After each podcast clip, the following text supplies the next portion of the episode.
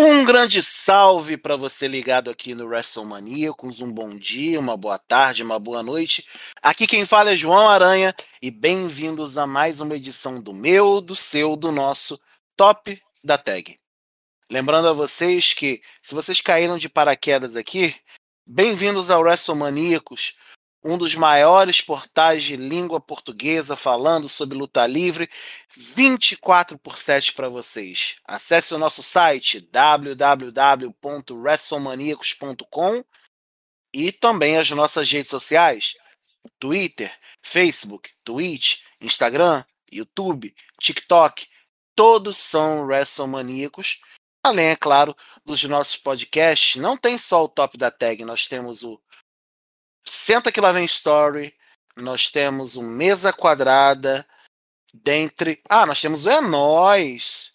Dentre vários outros projetos que a gente está organizando aí. Vai no seu agregador de podcast ou musical favorito.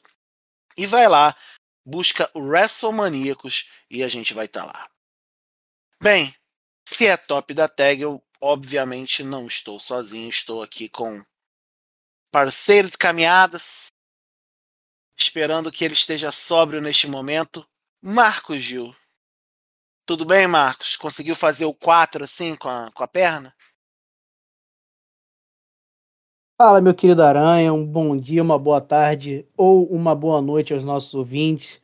Cara, fazer o 4 com a perna não costuma ser um problema muito grande para mim, não. Eu sou. Eu sou um, um bêbado que não perde muito das suas capacidades motoras. Eu até digito melhor no celular quando eu tô bêbado do que quando eu tô sóbrio, porque eu presto atenção extra no que eu tô escrevendo para não escrever bobagens, enquanto quando eu estou sóbrio eu saio escrevendo de qualquer jeito. Então eu conseguiria fazer o 4 nesse momento, mas de fato estamos gravando pós uma derrota do meu querido Flamengo, Flamengão, Flamengaço, então estou meio meio triste, meio conformado com a situação meio bosta que o Flamengo vive, mas Estamos aqui para gravar o nosso grande top da tag, para levantar o astral, trazer um pouco de alegria ao meu dia. E hoje a gente tem um convidado muitíssimo especial, né?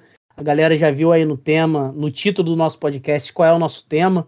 Então eles já devem ter uma ideia de quem é e também eles já sabem que hoje a gente vai falar muito da minha praia. Então vamos embora para mais um episódio que hoje promete. E hoje nós estamos quebrando quase uma praga, porque é, toda vez que eu vou gravar alguma coisa, essa pessoa não consegue porque tá lá na correria. E aí, quando ele consegue gravar, eu não consigo porque eu tô na correria. Mas hoje isso cai por terra porque eu estou aqui com ele. O povo adorava dar nosso amigo Otávio Neto colocava lá Dr. Wrestling Marcelo Ferrantini. Marcelão, primeiro obrigado Grande por estar aqui e seja bem-vindo a essa casa, mais uma vez. Aranha, obrigado. A, a, a, história do Dr. Wrestling é uma loucura, um devaneio de Otávio Neto. E eu só queria dizer para todo mundo que, que o Marcos falou sobre é, ele ser um bêbado de coordenação motor aguçada é a maior mentira do mundo. Tá? Eu não é, disse só... que a minha coordenação é aguçada, eu disse que a minha coordenação não fica mais prejudicada pelo meu estado etílico. É, em nenhum momento eu disse que a minha coordenação sóbrio é aguçada. Eu só queria deixar claro para os amigos que estão assistindo que isso é a impressão que o Marcos tem quando ele tá bêbado sobre ele bêbado. Então, é, a situação não é real isso, tá? Ele de fato é um bêbado que cai. Mas ainda assim, meus amigos, é muito bom estar aqui. Muito obrigado, Aranha. Finalmente a gente conseguindo gravar esse podcast junto. É, a gente está a tempo e, e, e, é bom que tenha sido do jeito que foi. O pessoal viu no, no título para falar é, daquilo que eu acho que hoje tem sido o grande ponto chave da minha vida profissional e que tem sido um baita de um prazer trazer para o público brasileiro. Apesar de ter que aturar o Marcos nas gravações, né? Apesar de que ele fica quieto na gravação, pelo menos. Eu fico impressionado como o WrestleManiaco se rendeu às fake news. Tristes momentos que a gente vive na história do Brasil e principalmente do nosso jornalismo, viu? Eu imaginei nesse momento a galera que curte Phoenix Wright, aquele, aquele dedinho, objection! Tipo objection! Stop the count! Esse aí é outro, esse aí eu não quero saber, não. Manda pra longe. Ah, então vocês viram, se eu estou com o diretor da EW no Brasil e eu estou com o comentarista do AEW Dynamite no Brasil, é claro que hoje, continuando a nossa série para você conhecer, a gente vai falar de All Elite Wrestling, AEW, AEW, AEW.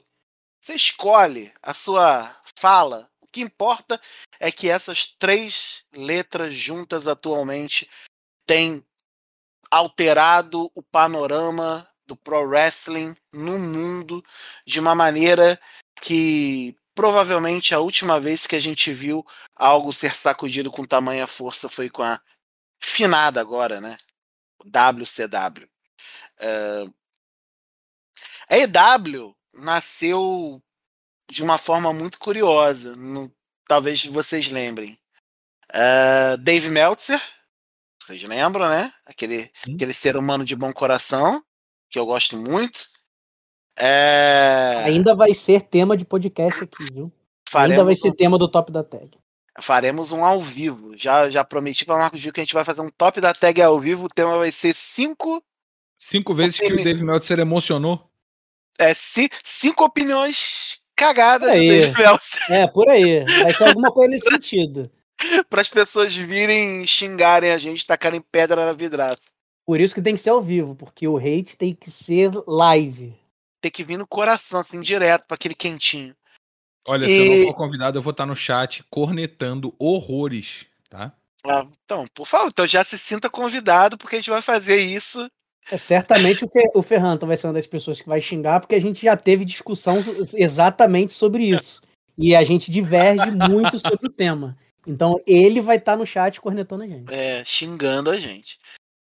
E Dave Meltzer, uh, se não me engano, foi em 2018, em mais uma de suas opiniões maravilhosas, mandou a seguinte pérola de, sobre a Ring of Honor.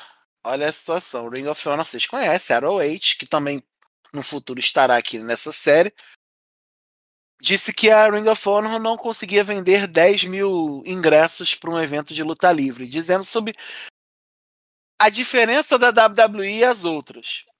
É, sendo que na época que é, houve essa fala, quem estava lá eram Cody Rhodes, os Young Bucks, Nick Matt Jackson, e eles faziam parte de um grupo dentro de um grupo. Um grupo dentro da Bullet Club, que era o The Elite, junto lá com é, Adam Page, se não me engano, e o Kenny Omega. E, e aí eles foram, se sentiram desafiados. E eles fizeram um evento em 2018, em setembro, chamado All In. Juntando não só lutadores da Ring of Honor, mas também de outras promoções. Um, e os ingressos se esgotaram em 30 minutos. Se tornou a maior audiência, né? o maior público num evento de luta livre dentro dos Estados Unidos de uma organização que não era a WWE ou WCW desde 1993. Foram cerca de 11, aqui eu, tô com o público do evento aqui, 11.263 pessoas. E aí, o monstro cresceu. É, a besta enjaulada saiu. E aí, quando chegou novembro, não somente eles começaram a organizar essa marca ali no final de novembro de 2018, até que no começo de 2019, e, uh, eles têm um programa na internet, o Being the Elite, e eles anunciaram tanto Cold quanto os Young Bucks ali encabeçando um pouco mais, anunciaram o início da All Elite Wrestling. E aí as pessoas perguntaram: pô, mais uma empresa independente, pobre, ferrada nos Estados Unidos. Pois bem, eles têm até hoje o aporte de nada mais nada menos que o Shahid Khan e seu filho Tony Khan. Um, Shahid Khan é um dos 500 maiores ricos do mundo, segundo a Forbes. Shahid Khan é dono do Jacksonville Jaguars, da NFL, do Fulham, time que hoje está na Championship, da, a segunda divisão da Inglaterra, mas constantemente está ali na Premier League. E, assim, só para fazer um agrado pro filho, o Tony, que é um fanático por pro wrestling, esse cidadão américo-paquistanês, ou como você queira inverter a ordem, deixou o Tony como presidente e o CEO, o chefe do executivo da empresa, e o pai ali é um chefe, é um, um sócio majoritário, digamos assim, que é o mínimo que a gente dá para dizer. Só inverteram a ordem assim, filho, fica aí com o Elite Wrestling, brinca aí no quintal, né? E aí você pensa o quê? Pô, luta livre não dá dinheiro. E aí eu fui ver o rendimento da família Khan de 2020 para 2021.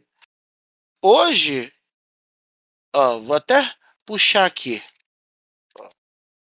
Que eu tinha botado aqui na na, na pesquisinha, ele tá com uma fortuna, o Shahid Khan, em torno de 8 bilhões de dólares. Esses 8 bilhões é só a maior fortuna que ele tem desde 2017. Porque depois disso ele caiu um pouco, ficou assim pobrinho, 6,8 bilhões, e ele deu um salto de 6,8 para 8 bi em menos de dois anos. E grande parte desse valor, a gente sabe que os Jaguars estão ali, tadinho, sofrendo na NFL, mas dá dinheiro. A gente sabe que o Fulham está ali na Championship, mas é uma marca muito consolidada na Grã-Bretanha, mas que a IW tem grande parte nisso. Vou começar com o nosso convidado, Marcelo. Você que acompanhou tanto, é, você comentou o Impact, tem esse conhecimento da dinâmica de uma empresa. No próprio comentário, você, a gente acaba sabendo um pouco disso, meio que sem querer, mesmo que você não conheça. E hoje, com a AEW, Uh, qual a maior diferença que você sente? Eu não estou falando nem só da EW Impact, que a gente sabe que tem diferença, mas para EW para outras promoções de luta livre. Aranha, eu acho que a primeira coisa que a EW está fazendo de certa é fazer o programa dela. A AEW hoje, ela não se importa, ela, ela até dá alfinetadas aqui ou ali nos programas das concorrentes, principalmente da WWE, mas é, o principal é o fato de que a AEW faz o programa dela. Ela não tá nem aí para como anda o cenário de wrestling nas outras empresas. O segundo ponto é que a AEW usa para mim a experiência dos, dos grandes nomes que ela tem para montar os, os novos talentos que nossa AEW está recheada de jovens talentos. E isso a gente vai falar muito durante o podcast hoje. Mas você vê os novos talentos acontecerem na AEW. Isso eu acho muito importante. E o terceiro é que a AEW não tentou é, atropelar tudo de uma vez só. Muita gente ainda critica a divisão feminina da IW. Acho que ela poderia ter sido trabalhado antes, uh, trabalhada antes, sim, mas entra num processo de planejamento da IW, ao que me parece, tá? Eu não tenho informações de dentro da IW, mas ao que me parece entra dentro de um processo, entra dentro é brincadeira, né? Mas entra num processo de planejamento que me parece que a EW ataca uma, divers, uma divisão por, por vez. A EW primeiro estabeleceu a sua divisão masculina, singles, botou os grandes nomes lá, pegou quem saiu da, da, da WWE que valia a pena, é uma outra coisa que a EW acerta, ela não vai naquele famoso cata mendigo buscando todo mundo que sai da WWE, ela, ela busca quem faz sentido, o que ajuda a manter uma, uma primeiro uma, uma folha de pagamento limpa e segundo é, as histórias fazem sentido para quem tá no roster. É, mas voltando a falar das divisões, primeiro eles acertaram a divisão masculina, depois a de tags, que é uma divisão incrível, para mim a melhor divisão de tag do mundo. Depois é, começaram agora a acertar a divisão feminina, estão dando um jeito na divisão feminina. Suponho que possa pintar uma divisão mais por aí. E o último ponto para mim é o fato de que a AEW não tem pressa com as histórias. Eu vou dar um exemplo muito claro. Há muito tempo a gente sabe que em algum momento Kenny Omega e, e Adam Cole vão se enfrentar pelo título mundial. Eles tiveram uma Adam luta Page. no ano Ad- Adam Page. Ad- Adam Page, Adam Page, desculpa, falei Adam Cole porque a gente falou, citou Adam Cole em algum momento, mas o Adam Page sim, a gente sabe que em algum momento eles vão entrar em rota de colisão pelo título mundial e tudo mais. E eles tiveram uma luta no ano passado que foi quando a tag team deles se, se, se desmontou e tudo mais. E olha quanto tempo a gente tá nessa construção de história. Todo mundo já sabia. O Adam Page teve a história dele com a Dark Order, aí ele decidiu não entrar na Dark Order, mas ficou amigo, aí teve a treta com, a, com a- o Team Taz, e tudo isso sendo cercado por essa aura de Kenny Omega e Adam, e Adam Page vai acontecer, Kenny Omega e Adam Page vai acontecer. E agora, no Dynamite na semana passada, a gente teve esse, esse primeiro impulso de que isso pode acontecer. Então, eu gosto muito porque isso me lembra das boas histórias bem trabalhadas, até da própria WWE, que a gente tinha, por exemplo, até na Atitude Era, que era uma era muito bagunçada dentro da WWE. Muito boa, mas muito bagunçada. Mas com histórias longas. Stone Cold, Steve Austin e, e Vince McMahon durou dois anos. Sabe? Então, é, é, eu gosto dessa construção de storyline que faz sentido na AEW. Eu hoje vejo a AEW, não é clubismo, tá? Eu hoje vejo a AEW como um produto melhor do que a WWE porque faz sentido. E não se precisa apelar para para bobeira para se manter o público. Parece para mim um público diferente do público da WWE, um pouco mais maduro do que o público da WWE, e aí isso se aproxima um pouco mais do que eu quero assistir num produto de wrestling. Mas apesar dele me parecer ainda um produto que pode agradar a todas as idades, ele busca um pouquinho mais uma faixa mais madura, mais adulta, sabe?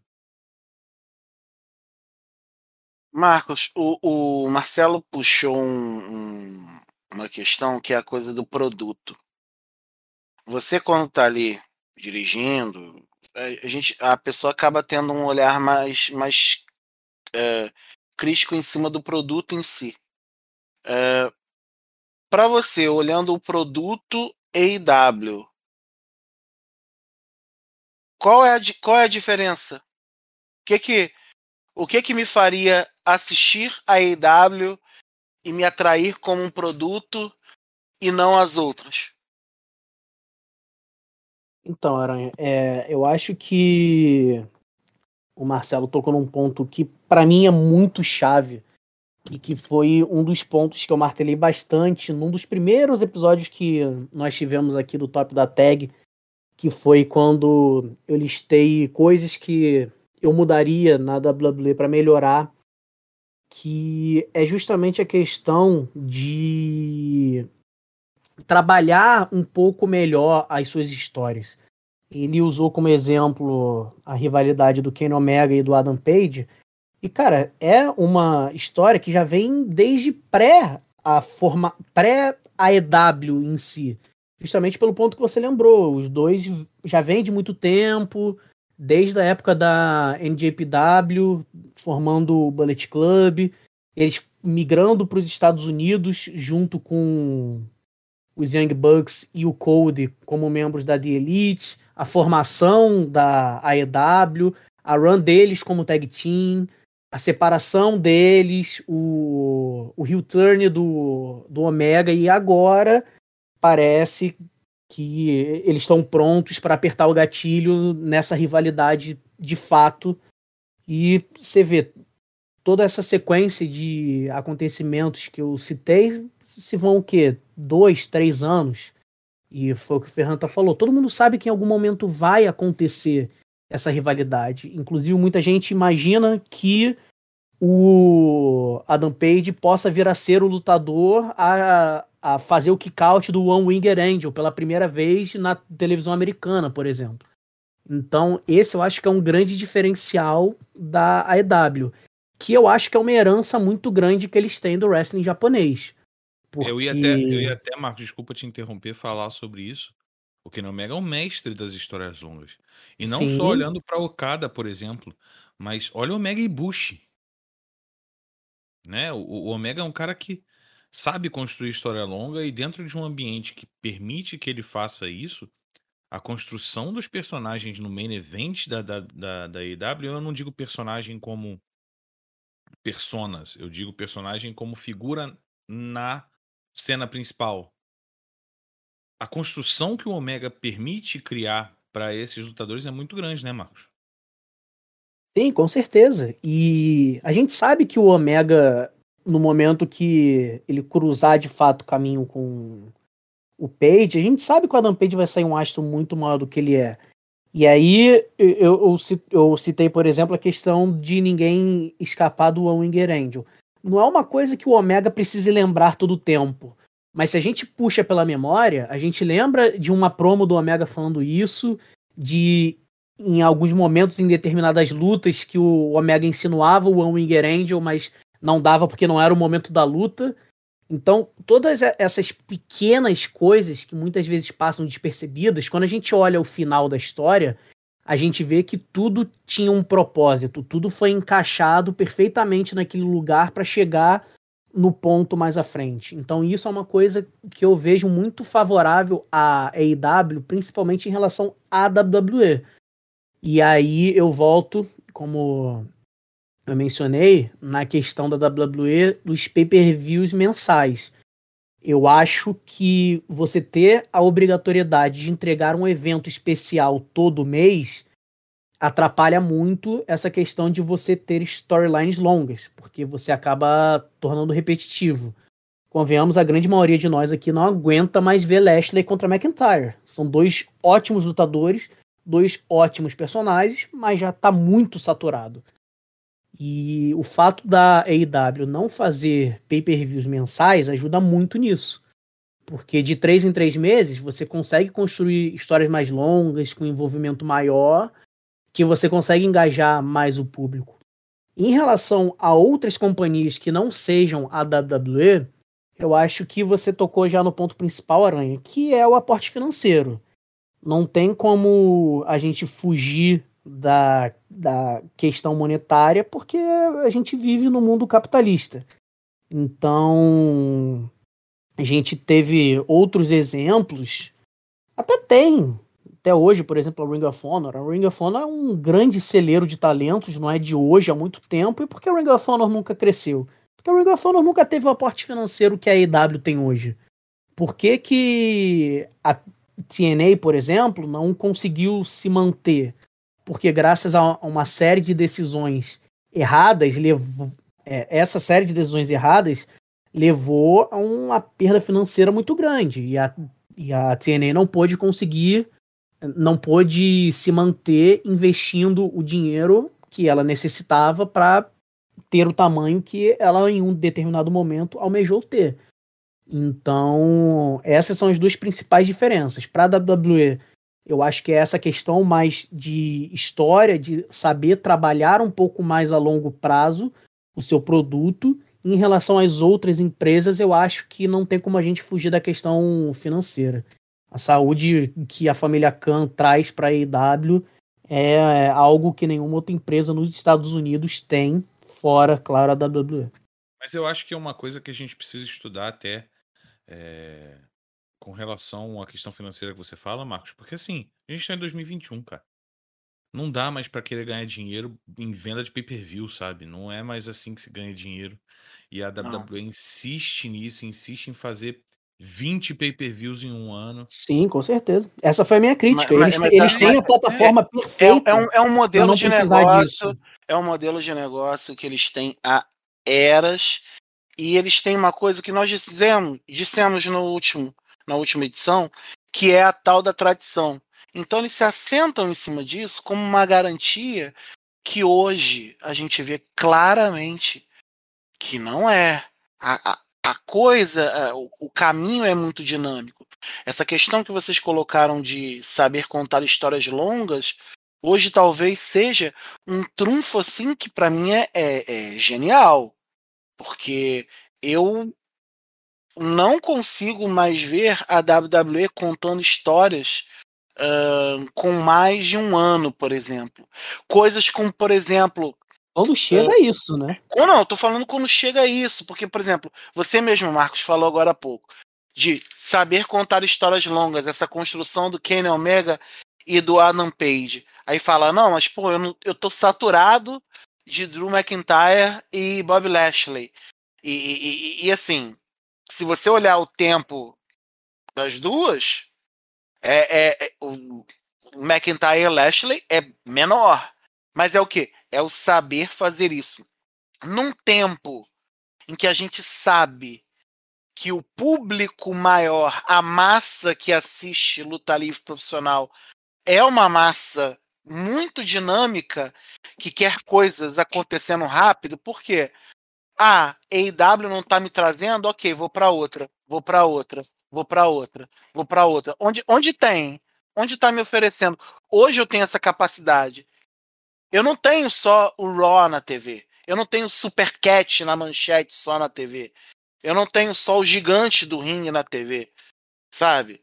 Então, é, e, e outra coisa que, Mar- Marcela, eu já pergunto para você, e para mim é, uma- é um, é um ponto que me chama muito atenção, que é a IW, ela tem uma capacidade, a meu ver, de não só beber de outras escolas de luta livre, mas de saber beber e saber aproveitar o que bebe.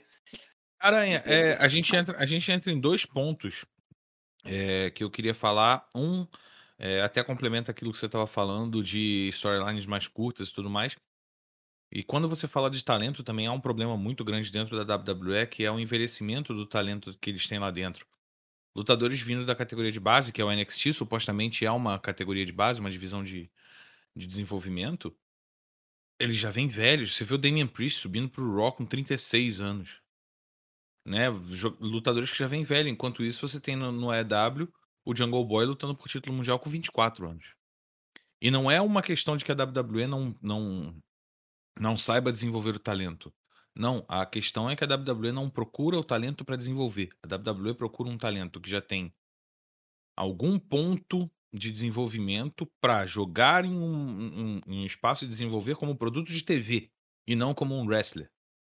Enquanto isso poderia, isso poderia ser feito simultaneamente, como é feito na EW, por exemplo.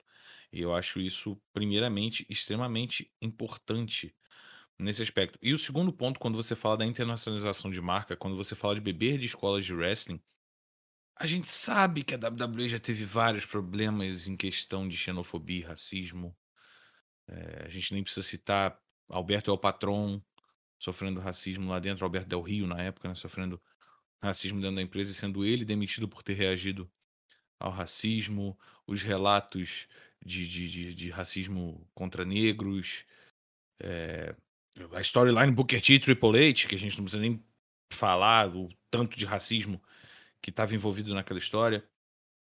Enquanto isso, a EW parece que faz um trabalho um pouco mais progressista com, com talento. Ela traz lutadores que vêm com experiência do Japão, traz alguns lutadores japoneses, principalmente na divisão feminina, traz é, lutadores latinos com voz, com nome e com potencial para falar. Então, A, a, a grande verdade é que quem vai mesclar os estilos de luta dentro do ringue são os talentos. O que você precisa é que a companhia te dê a plataforma que para que esses talentos se mesclem e que os estilos de luta sejam misturados naquele meio. Então, desde que você não tenha medo de colocar um latino no, na, no seu main event, você vai dar a oportunidade para esse latino se juntar com um cara que é americano, mas que lutou no Japão, e eles vão fazer naturalmente essa, essa mistura. O que a gente não vê na WWE. Há quanto tempo você não tem um latino no, no evento principal? Acho que não dá nem para contar o Rei Mistério como um latino que esteve no main event da WWE, porque foi por um tempo tão curto que eu, eu, eu ouso dizer que foi o Ed Guerreiro. O Ed Guerreiro faleceu em 2006. Então. Se a gente for parar para pensar friamente, nem o Ed Guerreiro, né? Nem Porque o Ed, o Ed Guerreiro. Guerreiro teve uma run ali de quatro, cinco meses como campeão e foi só. A WWE, se a gente pensar em main eventer assim, de anos, e assim, não digo main eventer de anos no sentido de, tipo, ah, o Rey Mysterio sempre vai ser uma, um cara que você pode botar no main eventer. Beleza, tô dizendo um main eventer, um main eventer. Né? Um Ed, um John Cena, um Undertaker. Talvez a WWE nunca tenha tido um latino de fato consolidado no, no seu evento principal. O que é uma coisa bizarra da gente parar pra pensar, né? E não só um latino, Marcos. Mas quantos anos levou pro Lashley chegar ao evento principal? Sim, quantos questão do racismo que você estava falando. Quantos campeões pretos a gente tem na WWE, na história da WWE? Campeões mundiais pretos na história da WWE, quantos? Dois? Três. Dois? Três, três tem o Ron Simmons. Gente, é só, é, é, já, a, gente, a, gente, não precisa ir longe com relação a isso, e esse é um outro ponto que eu ia levantar com vocês. É, qual empresa estrangeira que colocou dois brasileiros para lutar no seu plantel e não os tornaram estereótipos? Eu, acho que nunca tiveram dois brasileiros lutando no seu produto principal na história do wrestling. Não, é, não. É, é, é esse é um ponto. Para além disso, alguém que não seja um estereótipo brasileiro, sabe? Que, ah, é o quê? É tal coisa, tal coisa, tal coisa. É, nada contra se, se as pessoas usam isso mas a gente sabe que claramente, ah, se você é um indiano, você vai lutar com esse estilo porque você, ó, indiano. Ah, é, se você é japonês. Você só você viu o Jinder Mahal. É, o indiano do Canadá. É, ele teve, ele teve que virar o Maharaja, né? O Marajá, pra, pra ter algum apelo com o público indiano e ganhar um espaço, ser um campeão mundial. Tudo bem, não deveria ter sido, foi uma jogada de marketing. Mas a gente não entra nesse ponto. Ele precisou adotar uma persona de algo que não é da terra dele, é da descendência dele, ok, mas não é de onde ele nasceu.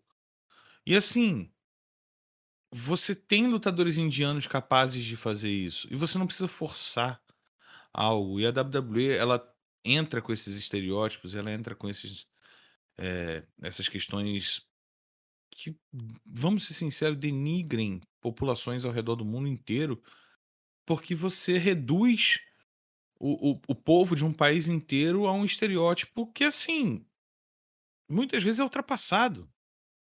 Muitas vezes é, é, é ofensivo.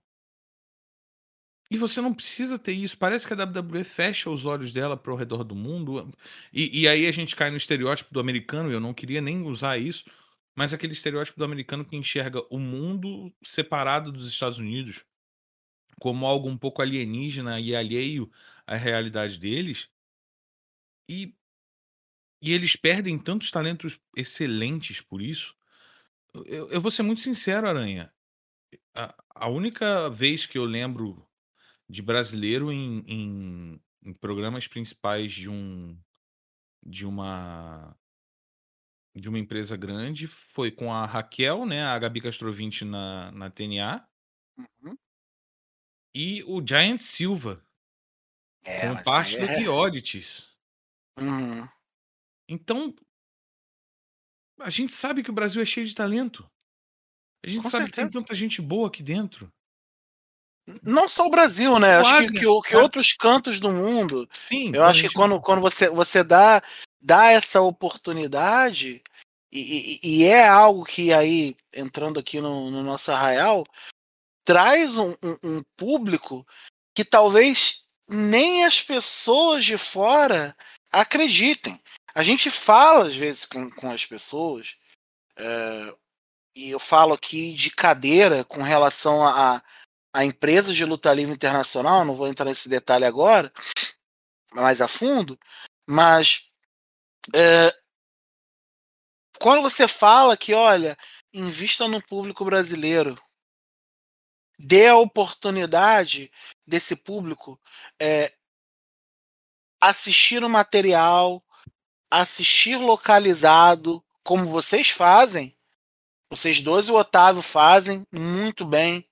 Assistir um produto que, mais do que localizado, mais do que colocar a língua portuguesa do Brasil, mas é colocar a língua portuguesa no Brasil numa linguagem que se aproxima das pessoas. Você não vai narrar como narra futebol, ou como narra futebol americano, ou como narra basquete. Cada esporte tem sua peculiaridade. É, você vai narrar como luta livre profissional, um esporte de entretenimento. E isso faz uma diferença é, enorme, enorme, enorme. E Aranha, é, para mim, o, o, o principal problema de tudo isso, dos estereótipos, além dos próprios estereótipos em si, é o quão ultrapassados são esses estereótipos. Aranha, vamos ser sinceros, a gente vive no Brasil, eu morei minha vida inteira no Rio de Janeiro, agora estou morando em São Paulo, você mora no Rio, Marcos mora, mora no Rio. Aranha, o estereótipo do brasileiro hoje é o cara de chapéu que dança samba, é, aplaude bunda de mulata e, e- e fala de futebol? Não é, cara. Não é, sabe? O estereótipo do, do- do- do- brasileiro em si se tornou. é, primeiro que o estereótipo não existe, tá? Primeiro, primeiro ponto. Mas segundo que o Brasil não é mais isso. Há muito tempo. E, e a maioria dos países não é o que é representado dentro. ah, a gente fala muito da WWE porque é a empresa que tem o talento mais internacionalizado dentro de, de- de todos. Mas vamos pegar quantos wrestlers japoneses eles conseguiram tratar como algo fora da cultura japonesa. A Asuka é, um, é, uma, é, uma, é uma lutadora surreal desde a época que ela era cana. E, e até hoje ela é tratada como a, a japonesa que não fala bem no microfone, que tem restrições e tudo mais. E, velho, passou esse período. Eles mandaram embora o Andrade. Porque o Andrade não tem mic skills. Olha o que, que ele tá fazendo na EW, cara. O cara precisou dar duas promos, três promos. E o cara já é uma figura que, assim, você olha e você fala, putz, eu quero muito ver esse maluco lutar.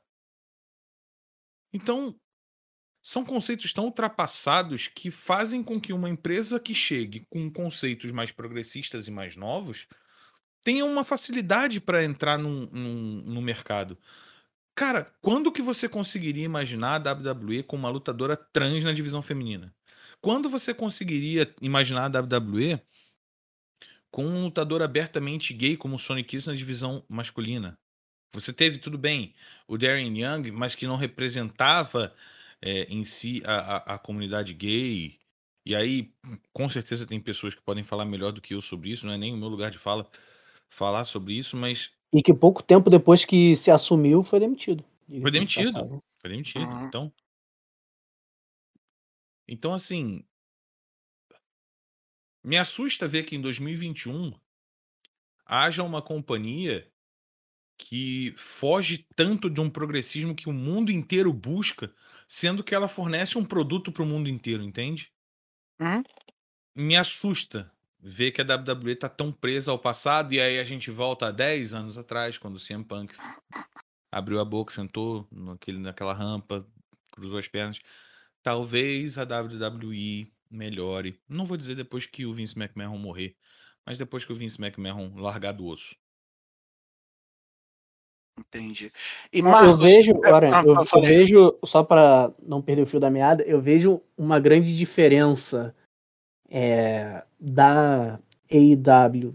E falando diretamente com a WWE, porque são as duas que têm alcance global, né? A gente já pode dizer que a AEW tem um alcance global. É, mas claro que também se aplica a outras empresas. Que é, enquanto a gente vê um movimento claro da WWE através de todos os pontos que o Marcelo já levantou aqui, a gente vê um movimento claro de tentar moldar todo mundo ao que ela pensa de wrestling, ao que ela pensa de entretenimento e ao que ela pensa de produto. Na contramão, a gente vê a EW abrindo as suas portas para essa diversidade, a esse progressismo que o Marcelo pontuou muito bem, e ela vai se moldando através disso. A gente vê, como ele falou, a gente tem uma lutadora trans no, no roster feminino. E não é uma lutadora qualquer, uma das principais lutadoras da divisão feminina é uma lutadora trans. A gente tem um lutador abertamente gay no roster masculino. Talvez em algum momento a gente tenha algum lutador trans no roster masculino, assim como a gente tem no feminino. A gente tem latinos, a gente tem. Já teve, né, com a parceria com a NJPW, asiáticos, e a gente traz muito na divisão feminina asiáticos. Então a gente vê justamente o movimento inverso. Ao invés de você querer pegar todas as origens e transformar elas no que você quer que elas sejam, você abraça todas e você se adapta ao que elas são. Você faz da sua identidade um pouquinho de cada uma dessas identidades. Porque é o que o Marcelo falou. A gente tem, a gente vê a WWE como uma empresa global que traz conteúdo para os quatro cantos do planeta. E, cara, a gente não vê nenhum esforço da WWE em se adaptar às culturas, a se adaptar ao diferente. Todo mundo tem que se adaptar à WWE. EW a gente vê justamente o oposto. A gente vê a EW se moldando de acordo com essa diversidade que ela traz para si. E eu acho que por isso que a EW consegue ter um leque tão grande de wrestlers diferentes, de personagens diferentes. Eu acho que é por isso que a EW vem ganhando um público cada vez maior numa velocidade muito grande. E, Porque e, Marcos, ela consegue é, agradar muita gente. e Marcos, desculpa te cortar de novo, eu costumo fazer isso bastante, é parte do nosso dia a dia, mas é porque você fala muito, mas continuando. Olha quem É, fala. Nós dois. Mas o, a, a- verdade é que hoje em dia eu tenho uma visão da AEW muito mais como World Wrestling Entertainment do que a própria WWE. Na AEW você Sim, tem lutadores certeza. vindos do México, do Brasil, Canadá, Estados Unidos, claro. Você tem lutadores sul-africanos, o Angélico é sul-africano, né? Vale a gente lembrar. Lutadores japoneses, isso, todos eles figurando no main roster, nas divisões principais. A WWE tem, ah, tem, tem chineses no roster, tem indianos, tem sauditas, tem. Cadê? Cadê? Né, E a, e a questão principal é a AEW tem lutadores mexicanos e deixam eles trazer a, entre aspas, mexicanidade deles. Eles têm a Thai e a gente vê um toque de brasilidade, de brasilidade na Thai. A gente tem os lutadores japoneses e você vê um, um toque japonês neles. É o O eu falo, César a- usando uma, uma roupa de cada cidade do de, Brasil. de cada, de cada estado do Brasil em cada luta. luta dele. Exatamente. A gente nunca veria isso na WWE. Então é isso que eu falo. A AEW não tenta moldar todo mundo a imagem dela. Ela molda a sua imagem perante essa diversidade que ela abraça. E é por isso que ela vem ganhando um público numa velocidade assustadora. Acho que faz muito tempo que a gente não vê uma empresa ganhar tanto espaço num período tão curto quanto a gente tem visto a EW. E Uma é coisa que eu acho importante a gente pontuar metade desse período na pandemia. Que Uma- uma a gente sabe que atrapalha muito. Uma coisa que eu acho incrível na EW é o fato de que a empresa não está tentando se colocar à frente dos talentos que ela tem. A WWE ama ser o lugar onde você vê o John Cena, o Undertaker, o The Rock. E a EW fala: Você tá vendo o Kenny Omega? Ele tá. Ele, vem, ele, vê, ele luta aqui na EW, vem ver. Você tá vendo o Cody? Ele tá aqui na EW. Por que, que o Cody tá fazendo é, programas é, em Hollywood e tudo mais? Isso pra EW é benéfico. Enquanto isso, a WWE cerceia os lutadores deles de, de expandirem os seus próprios nomes, o que consequentemente expande a marca WWE. Eles querem expandir a marca WWE e levar os nomes dos lutadores juntos. É, é, é, é essa situação reversa que se tem na AEW que, para mim, coloca os lutadores numa situação de conforto muito grande. Uma situação de não, não esquecer que existe um mundo fora da kayfabe e que você pode levar a kayfabe para fora desse mundo. Você não precisa ser o guardião das chaves. Você pode muito bem entregar uma, uma cópia da chave na mão de cada um e falar: ó, oh, não perde a linha não. E vai ser feliz, vai fazer tuas paradas. Porque e, isso. E, e... Fala, fala, Aranha. Não, eu, eu ia fazer. Encerra aí, encerra aí. Ah, porque isso leva o nome da empresa. Isso leva a bagagem. É, não, ele é, é, o Kenny Omega, ele é o Kenny Omega da EW. Ele não é a WWE do John Cena, sabe? E, e, existem dois pontos no que eu estava ouvindo vocês falando, dois pontos que me, me chamam muita atenção. É, um, é, é, essa questão da diversidade, ela não entra só na, no, no, no material humano, se é que eu posso dizer isso, né? questão de, de gêneros e identidades sexuais e, e, nacionalidades e afins. Mas o próprio modelo de negócio deles, quando você consegue é, fazer com que o John Moxley devenda um título da NJPW dentro de um ringue da EW, é um negócio impensável há alguns anos atrás. Quando você consegue fazer um, um, um vamos botar assim, um acordo com o Impact Wrestling, é, levando lutadores para lá, fazendo essa troca, é algo que talvez a própria Impact não tivesse interesse depois dos traumas sucessivos que teve com os Carter. Um, sem contar questões com a AAA e, e, e afins. Esse é um ponto. E, e, esse é um modelo de negócio, assim, cara, que é, é muito difícil, mas até então eles têm conseguido. Uh, o questionamento agora, até quando, mas é até quando é, é, um negócio que depende de muitos fatores, é mais gestão do que propriamente o, o, esporte nesse momento, e eu não vou entrar nisso porque é um papo de 10 horas. Mas agora, uma pergunta muito boba mas que talvez as pessoas não tenham noção e vocês têm com certeza mais noção do que eu. Qual a maior diferença, ou qual a maior diferença? Existe diferença em ter um brasileiro, uma brasileira no plantel na reação do público, na reação das pessoas que estão vendo pela primeira vez, porque com certeza vão identificar, especialmente o Marcelo, vão falar: olha, caramba, nunca vi, mas pô, tem um brasileiro lá, tem uma brasileira lá.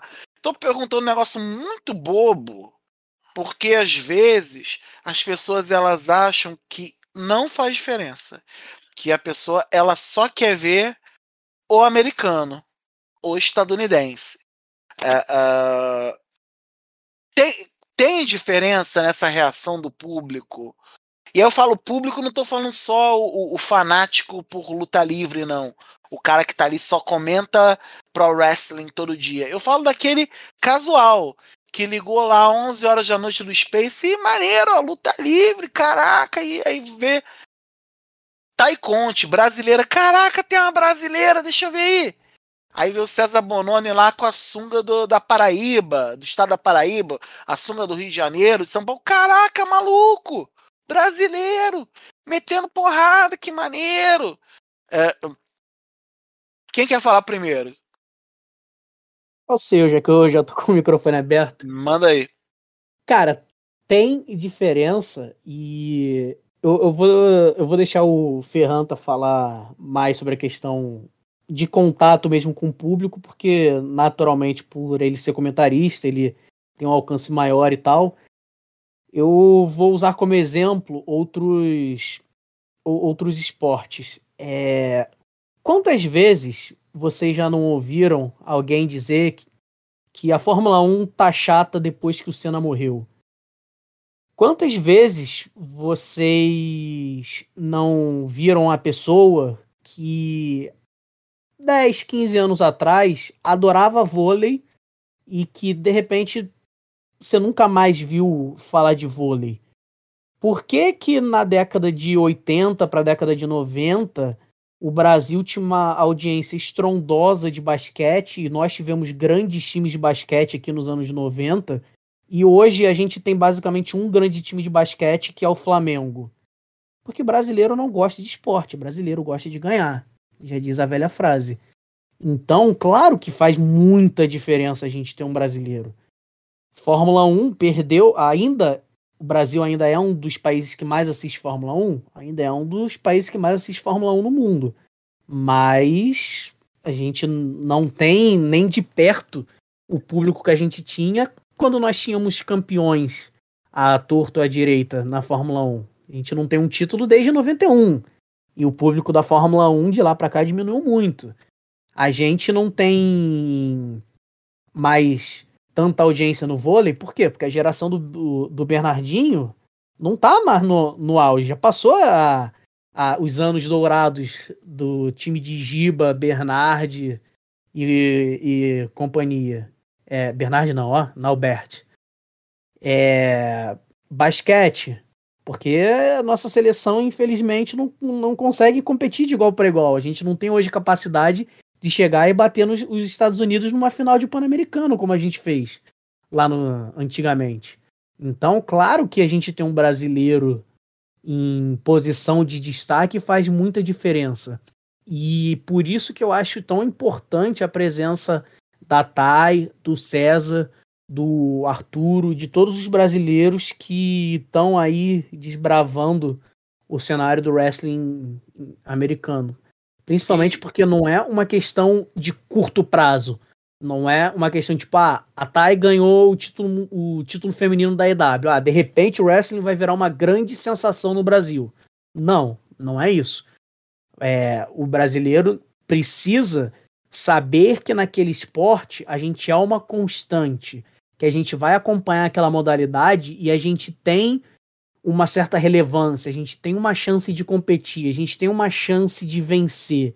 Porque enquanto a gente não tiver isso, é, eu acho que vai ser muito complicado a gente emplacar o wrestling como todos esses outros esportes já tiveram o seu grande momento no Brasil. É, eu vou fazer duas perguntas rápidas para vocês que explicam um pouquinho o que, que eu penso sobre isso. Aranha e Marcos, há, quantos há quanto tempo vocês trabalham com wrestling profissional? Eu Trabalha, escrevo. de- trabalha mesmo. É, escrever desde 2001. Você, É, Marcos, eu desde 2008. quantas vezes vocês viram Trending Topics, um, um even- uma, alguma coisa sobre wrestling no Brasil? Pouquíssimas vezes. É, é poucas. A Thay, eh, quando a Thay disputou o cinturão mundial contra Ricardo Shida, o, o Twitter tava explodindo. Hashtag ideia. Sim, foi, foi, foi, foi Trending Topic Brasil, as pessoas queriam saber o que era. O que que tá vendo ali? Por que, por que isso? Foi Ah, tão grande que o perfil AW on TNT, que é o perfil da, da. TNT, eles estavam utilizando a hashtag TieDay nos posts americanos deles. E Uhum. eu, eu aí dando o- testemunho sobre o que aconteceu comigo naquele dia e tudo mais, o perfil oficial do Vasco da Gama, os estagiários do Vasco vieram me perguntar. Me explica o que é o wrestling, por favor, para eu entender, para a gente poder fazer um apoio aqui para Thay e tudo mais. Uhum. É isso que você ter um brasileiro à frente faz. A Thay é muito ligada ao Vasco, porque ela é uma torcedora notória do Vasco. Nasceu, é, criada na barreira, né? Nascida e crescida na barreira do Vasco. Olha o que, que isso fez pela Thay. Mano, você quer outra coisa? O César, eu conheço o César desde antes dele ter estourado como um wrestler profissional, porque o César jogava futebol americano. Uhum. O César jogava no São Paulo. E eu conheci o César na época que ele jogava futebol americano. E aí eu soube que ele era wrestler também. A época de V8 ainda, aqui no Brasil. E. Porra, o que, que é você ter um cara com a bandeira do Rio de Janeiro na, no- nos Estados Unidos? O que, que é você ter um cara com a bandeira da, da Paraíba?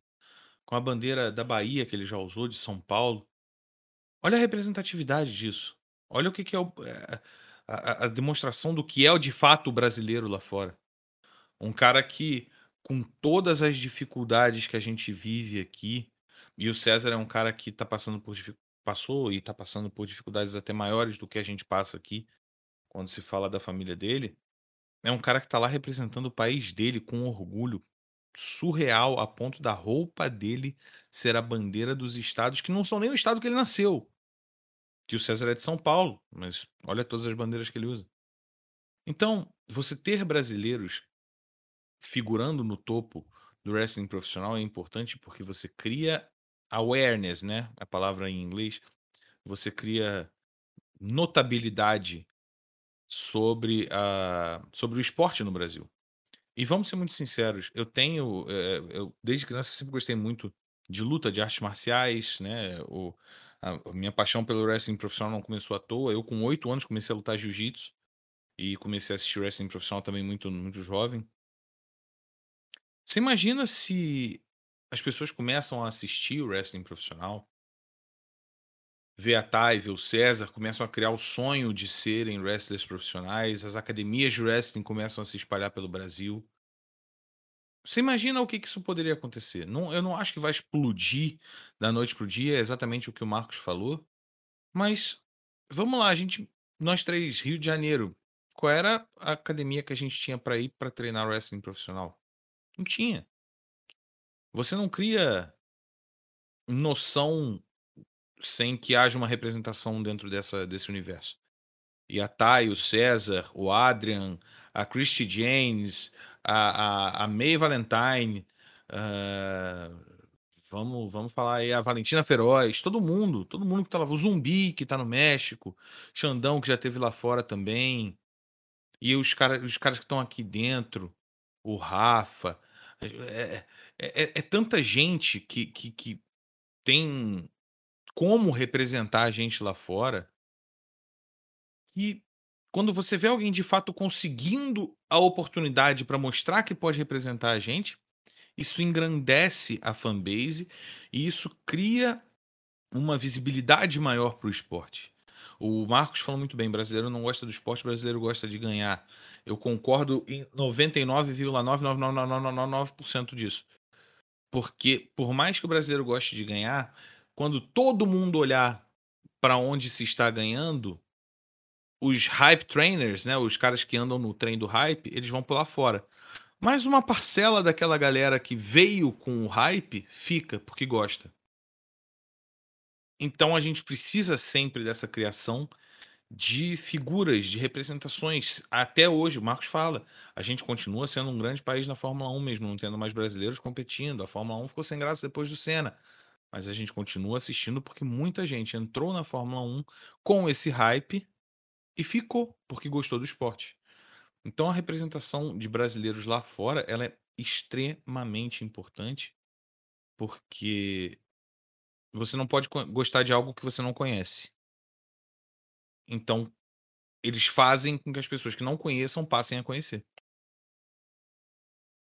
E aí, antes da gente virar, Marcelo, Diga. seus favoritos da IW. Cara, é difícil. É Vamos lá, três, difícil. três. Três. O Chris Jericho sempre vai estar nos meus tops, o Chris Jericho é meu top 10 da história do wrestling.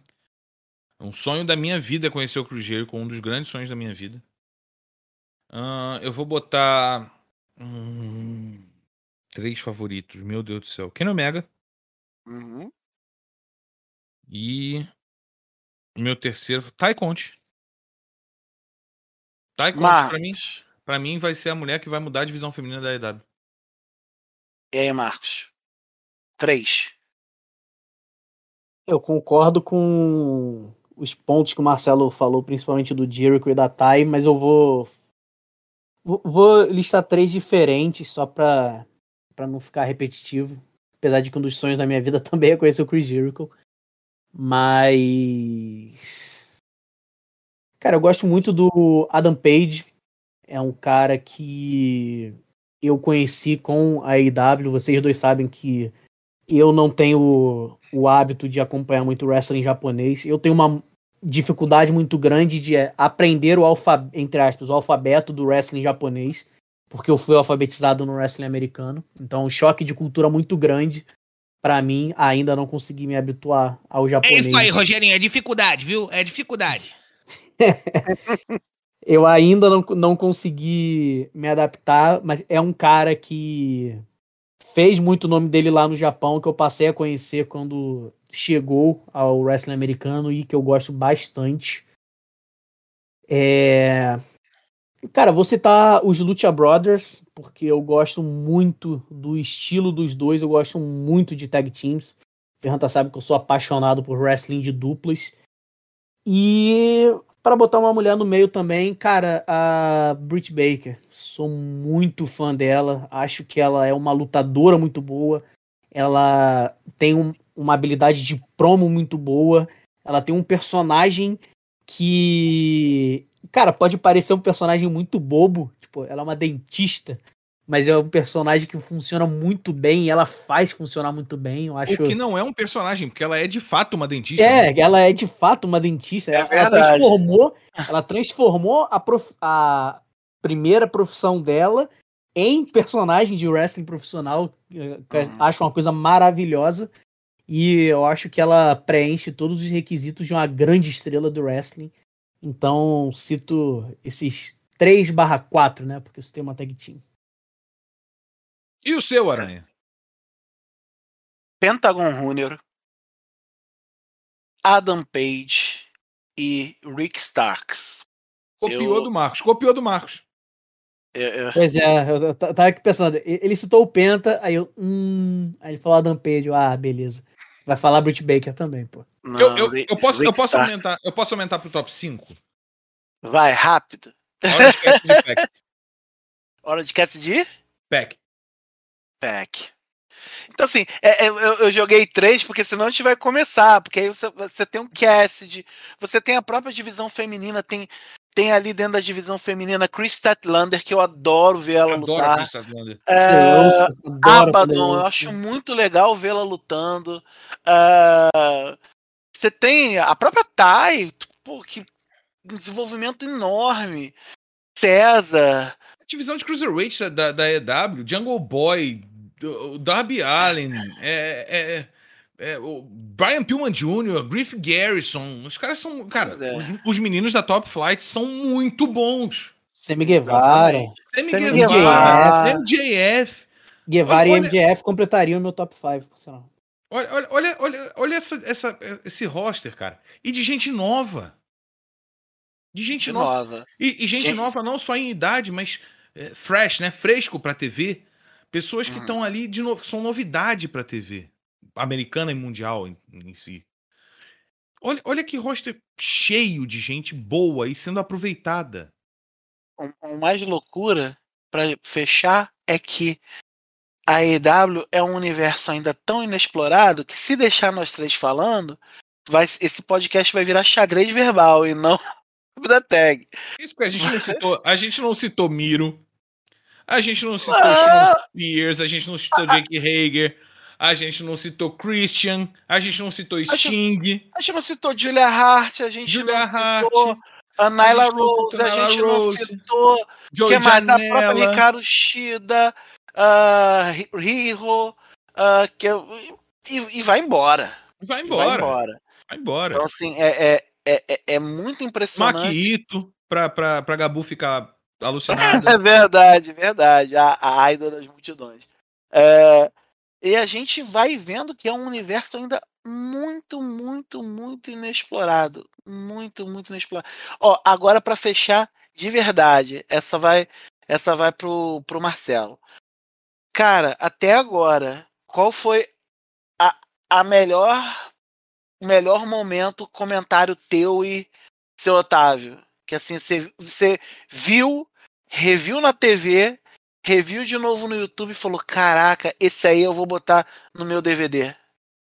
A luta do Cinturão da Tai. É, eu não, eu não, não tô exagerando aqui. Quando soou o sino, meu olho encheu de lágrima. É, tinha uma brasileira lutando por um, um título mundial. Na hora que suou o gongo, meu olho encheu de lágrima de uma forma anormal. Como assim? Já me emocionei com wrestling muitas vezes.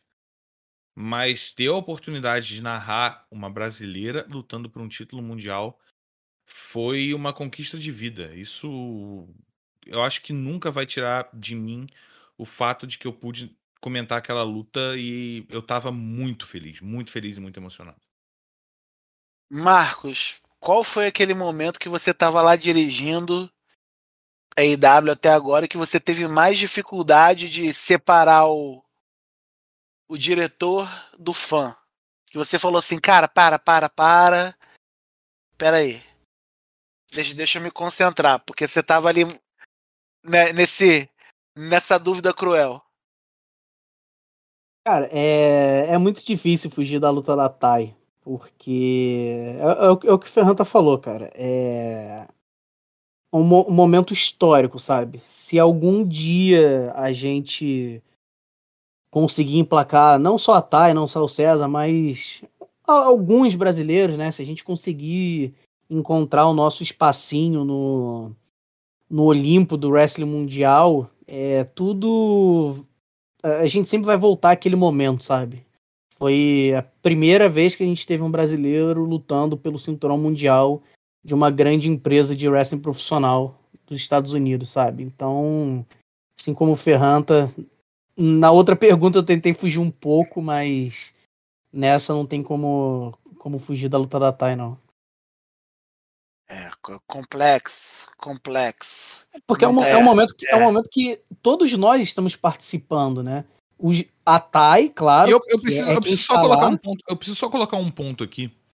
O nosso querido Otávio Neto está no nosso grupo pessoal da EW nesse momento, surtando com a estreia de Andrade no Dynamite. A gente está gravando aqui durante o Dynamite. O Otávio está surtando. Olha o, o poder da internacionalização da EW. Ele está gritando no nosso grupo: o Andrade luta para um pi. Ah, um caralho. É, pode Andrade falar. Luta pra caralho. Andrade luta pra caralho. Ele tá no nosso grupo berrando isso.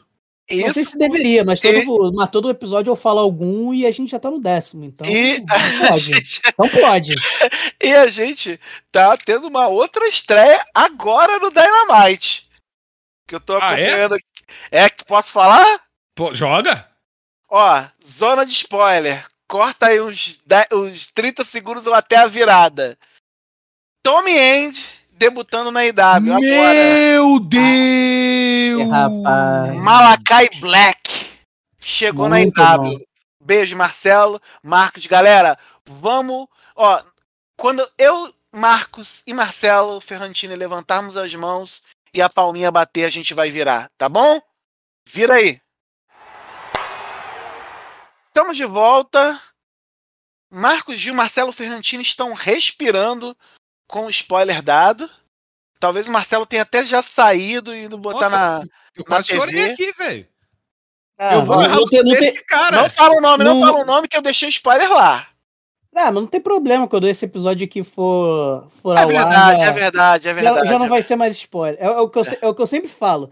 O spoiler é quando tá acontecendo a parada ao vivo. Depois que passa, não é mais spoiler. Então, quando esse episódio aqui do Top da Tag for ao ar, todo mundo já vai saber. Então não é mais spoiler, pô.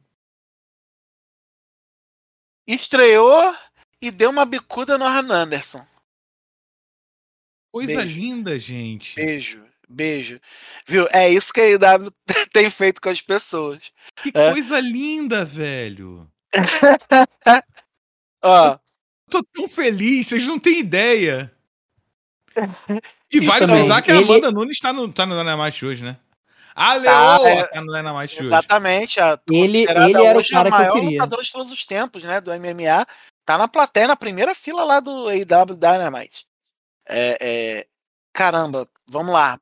Marcelo, como você já viram aí, Marcelo vai trazer pra gente cinco lutas para você conhecer a AEW. E Lembrando. assim, Ah, fala, fala, fala, Varanha. Então. Se você não é, conheceu ainda, ou tá ouvindo pela primeira vez e tipo, ah, mas eu gosto de WWE, ainda tenho problemas. Antes de você, ai, mas não tem, ó, AEW no canal Space, todo sábado, 11 horas da noite. Narração Otávio Neto, comentários Marcelo Ferrantini, direção Marcos Gil. Reprise segundas, 3 horas, se não me engano, 3 da tarde, Sim. no canal Space. Todas as principais operadoras de TV a cabo do Brasil possuem. Ah, não tem o Space HD. Era igual a minha antiga operadora. Eu não tinha no HD, mas tinha no normal, ia lá, via. Não dava pra ver, mas deixava lá gravado que conta como audiência. Tem todo, todo esse esqueminha. Então, gente, assistam lá, localizado, muito bem localizado. É, com amigos fazendo, mas com amigos com competência. Isso aí já faz uma diferença absurda. Chega aqui pertinho pra eu sussurrar. Ah. Em breve teremos novidades. Ô, Novo e meu breves Deus. indades. Novo e breves indades. Gente, meu Deus. Deixa- Deixo aqui essa. Vamos, É. vamos pra lista. Esse spoiler a gente não vai dar. É, esse não dá. Esse não dá. Vamos esse, lá. esse não tem como, não tem como. Mas então, eu preparei essa lista primeiro com muito carinho, porque eu gosto muito do produto da EW. Mas eu quero deixar claro que eu não escolhi as melhores lutas da EW. Eu escolhi as lutas que mostram pro mundo o que é a EW. Porque quem tá ouvindo aqui, o top da tag não tá ouvindo pra saber de luta muito boa. Tá ouvindo pra saber por que, que deve assistir a EW. E o motivo é muito simples, é porque a EW é um produto extremamente plural, é um produto extremamente diferenciado em, em questão de como eles lidam com os talentos deles e como esses talentos estão espalhados ao redor de diferentes divisões e em diferentes tipos de luta. E como que os talentos mais velhos são usados para construir os talentos novos. Isso para mim é a coisa mais importante que você tem dentro da EW hoje.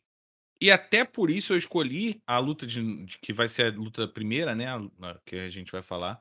Que ela tem uma luta bem recente que mostra como um talento mundialmente reconhecido pode transformar um cruiserweight mid-carder, talento de, de duplas, mas que todo mundo sabe que tinha um potencial surreal, em alguém do evento principal, né?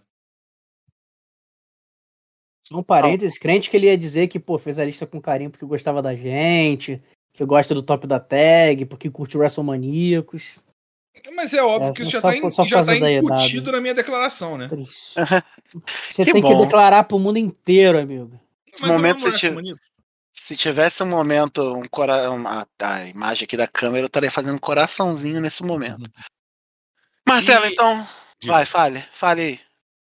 Marco Zil acabou de ligar a câmera e está com a calabresa de fora ali mostrando. A calabresa não é a linguiça de baixo, é o, o rodela de calabresa do mamilo para mostrar. Olha as coisas que você fala, olha as coisas que você fala. Igual a Aranha no outro dia, igual a Aranha no outro dia fazendo a, a- fazendo a brincadeira comigo no Twitter, pô, a galera, pô, a galera vai achar que eu sou adepto do 17, pô. Cruz. A galera vai achar que eu Cruz. sou ruminante, pô. Eu não sou gado, pô. Essa- essas brincadeiras aí, a galera vai achar que eu, pô, que eu, que eu tô, eu, eu tô me exibindo eroticamente pra vocês aqui nos bastidores. Não é isso, galera, não é, É. isso. Ai, ai, vamos lá. Marcelo Verrantini, puxe seu papel real ou virtual. A primeira, e, a primeira luta a primeira quero luta desta lista, que e claro, eu acho ela importantíssima. é Jungle Boy contra Kenny Omega. Que aconteceu no Dynamite ainda no, no começo do mês, no, no meio do mês passado. É, E assim, como eu disse, não são as melhores lutas do Dynamite, do Dynamite ou da EW em si, mas Jungle Boy e Kenny Omega é uma luta, uma luta que deflagra 100% como os talentos mais conhecidos e notórios da EW são utilizados em sua grande maioria, porque tem um, um rapaz ali que tá me desagradando um pouco, o tal do Cody, no negócio de, de não botar as pessoas over, mas ainda assim, tudo bem, ele faz um bom trabalho, querendo ou não. Tá fazendo um bom trabalho. Mas o Kenny Omega tem sido um cara que, como eu disse, ele carrega storylines de forma muito boa e ele tá trazendo talentos de mid-card para um, um posto de, de, de main eventer que a gente precisa para que haja essa renovação do evento principal, para que você tenha variação no evento principal e tudo mais.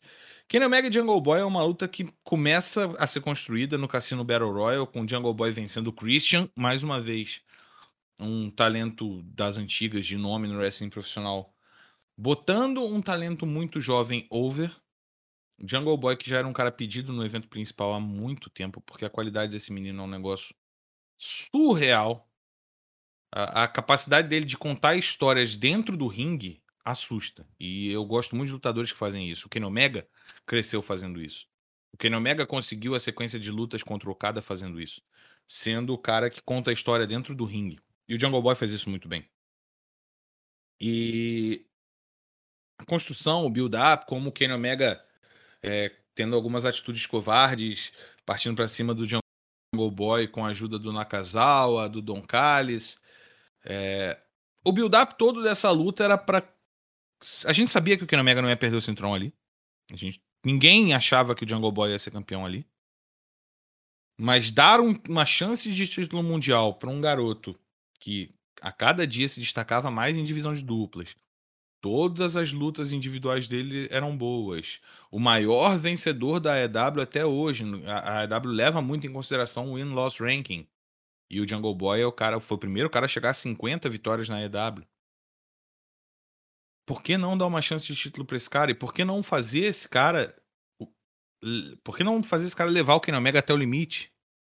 E foi o que aconteceu nessa luta. A gente teve momentos em que o Jungle Boy, usando a Mushroom Lock, botou o Omega em situações que você olhava e falava: Ué, será? Pode ser, hein? Que aconteça aí do Jungle Boy ganhar do Kenny Omega, hein? E querendo ou não, ele sai dessa luta, derrotado ou não, ele sai dessa luta com um boost de moral de ter sido o cara que fez uma lutaça dessa com Kenny Omega pro público muito alto. O público quer ver mais do Jungle Boy depois disso. O público quer assistir o cabeludinho da sunga que entra com uma das melhores músicas da EW. Eles querem ver o Jungle Boy lutar um pouquinho mais. Eu, eu, eu quero muito ver um, um, uma boa luta entre Jungle Boy e Miro pelo título da TNT. Quero ver como é que ele se sai contra um cara que, é, que, que, que o estilo de luta é muito mais na brutalidade. Quero muito ver. Quero muito ver o Jungle Boy lutando contra o Christian. Uma rivalidade que pode surgir principalmente com essa aproximação, até o Luchasaurus se aproximando por ali. Luchasaurus que é um outro cara que eu gosto muito. Mas. São. são você criou um personagem. Você criou um, um nome pro main eventer com 24 anos. E ao mesmo tempo isso está acontecendo entre MJF e Sammy Guevara. É, ao mesmo tempo está acontecendo com Darby Allin se aproximando do Sting. Você está pegando lutadores muito jovens e colocando eles no evento principal, mas sem soltar a mão deles, sabe? tem um cara de 38 anos com uma luta de sete estrelas pra. Se não der muito certo, o cara consegue carregar a luta, sabe? Só que ele nem precisou, porque o Jungle Boy é muito bom. Muito bom. E foi uma das lutas mais legais de narrar no Dynamite. Eu tive. A gente já narrou algumas lutas 5 estrelas no Dynamite. Porque o Dave Meltzer gosta de dar mais 5 estrelas para outras companhias que não se chamam WWE. Mas dentre as lutas cinco estrelas que a gente fez e tudo mais, essa foi uma das lutas mais divertidas. Porque eu gosto do estilo do Jungle Boy, porque eu gosto do estilo do Kenny Omega, e porque era o Jungle Boy disputando cinturão. Então, eu acho que é uma luta muito marcante para mostrar como a, a EW trata melhor os talentos jovens do que as outras empresas. É, engraçado, Aranha. É, uhum. Essa luta exemplifica muito bem isso. E eu lembro até de uma conversa que eu tive com o nosso editor, o Igor Lessa, porque o Ferranta vai lembrar é, quando a gente passava a TNA na época lá do esporte interativo, o Igor Lessa pegou algumas vezes para editar o programa. E a época ele não era muito fã de wrestling profissional, ele foi se tornando ao longo do tempo, principalmente com a EW. E aí eu explica, explicando para ele justamente essa dinâmica de você colocar um cara mais jovem com um cara já mais consagrado. E eu usei como exemplo a rivalidade entre o Orange Cassidy e o Chris Jericho. Chris Jericho é um cara de 30 anos de carreira, passagem pelo México, pelo WWE, WCW, Japão, um dos maiores campeões mundiais de todos os tempos, um dos maiores nomes de todos os tempos. Você bota esse cara numa rivalidade contra o Orange Cassidy, que é um cara que está surgindo agora, você desenvolve muito bem a história, você faz uma história que é interessante, que cativa os fãs, que engaja, e no fim o Orange Cassidy sai por cima da história. O Chris Jericho continua sendo o Chris Jericho, continua sendo o Ayatollah of Rock and Roll, o Y2J, o The Best in the World, é what he does, e ao mesmo tempo você criou uma nova estrela no Orange Cassidy. O Orange Cassidy é um pré e é outro pós Chris Jericho. E esse caso do Kenny Omega com o Jungle Boy. Você tá falando é muita coisa que eu vou falar em outra luta aqui. é porque a gente não combina, a gente nunca combina, então a gente sempre se atropela um pouco. Mas é um exemplo perfeito de por que, que a gente adorou essa luta, porque que é uma luta que a galera tem que assistir.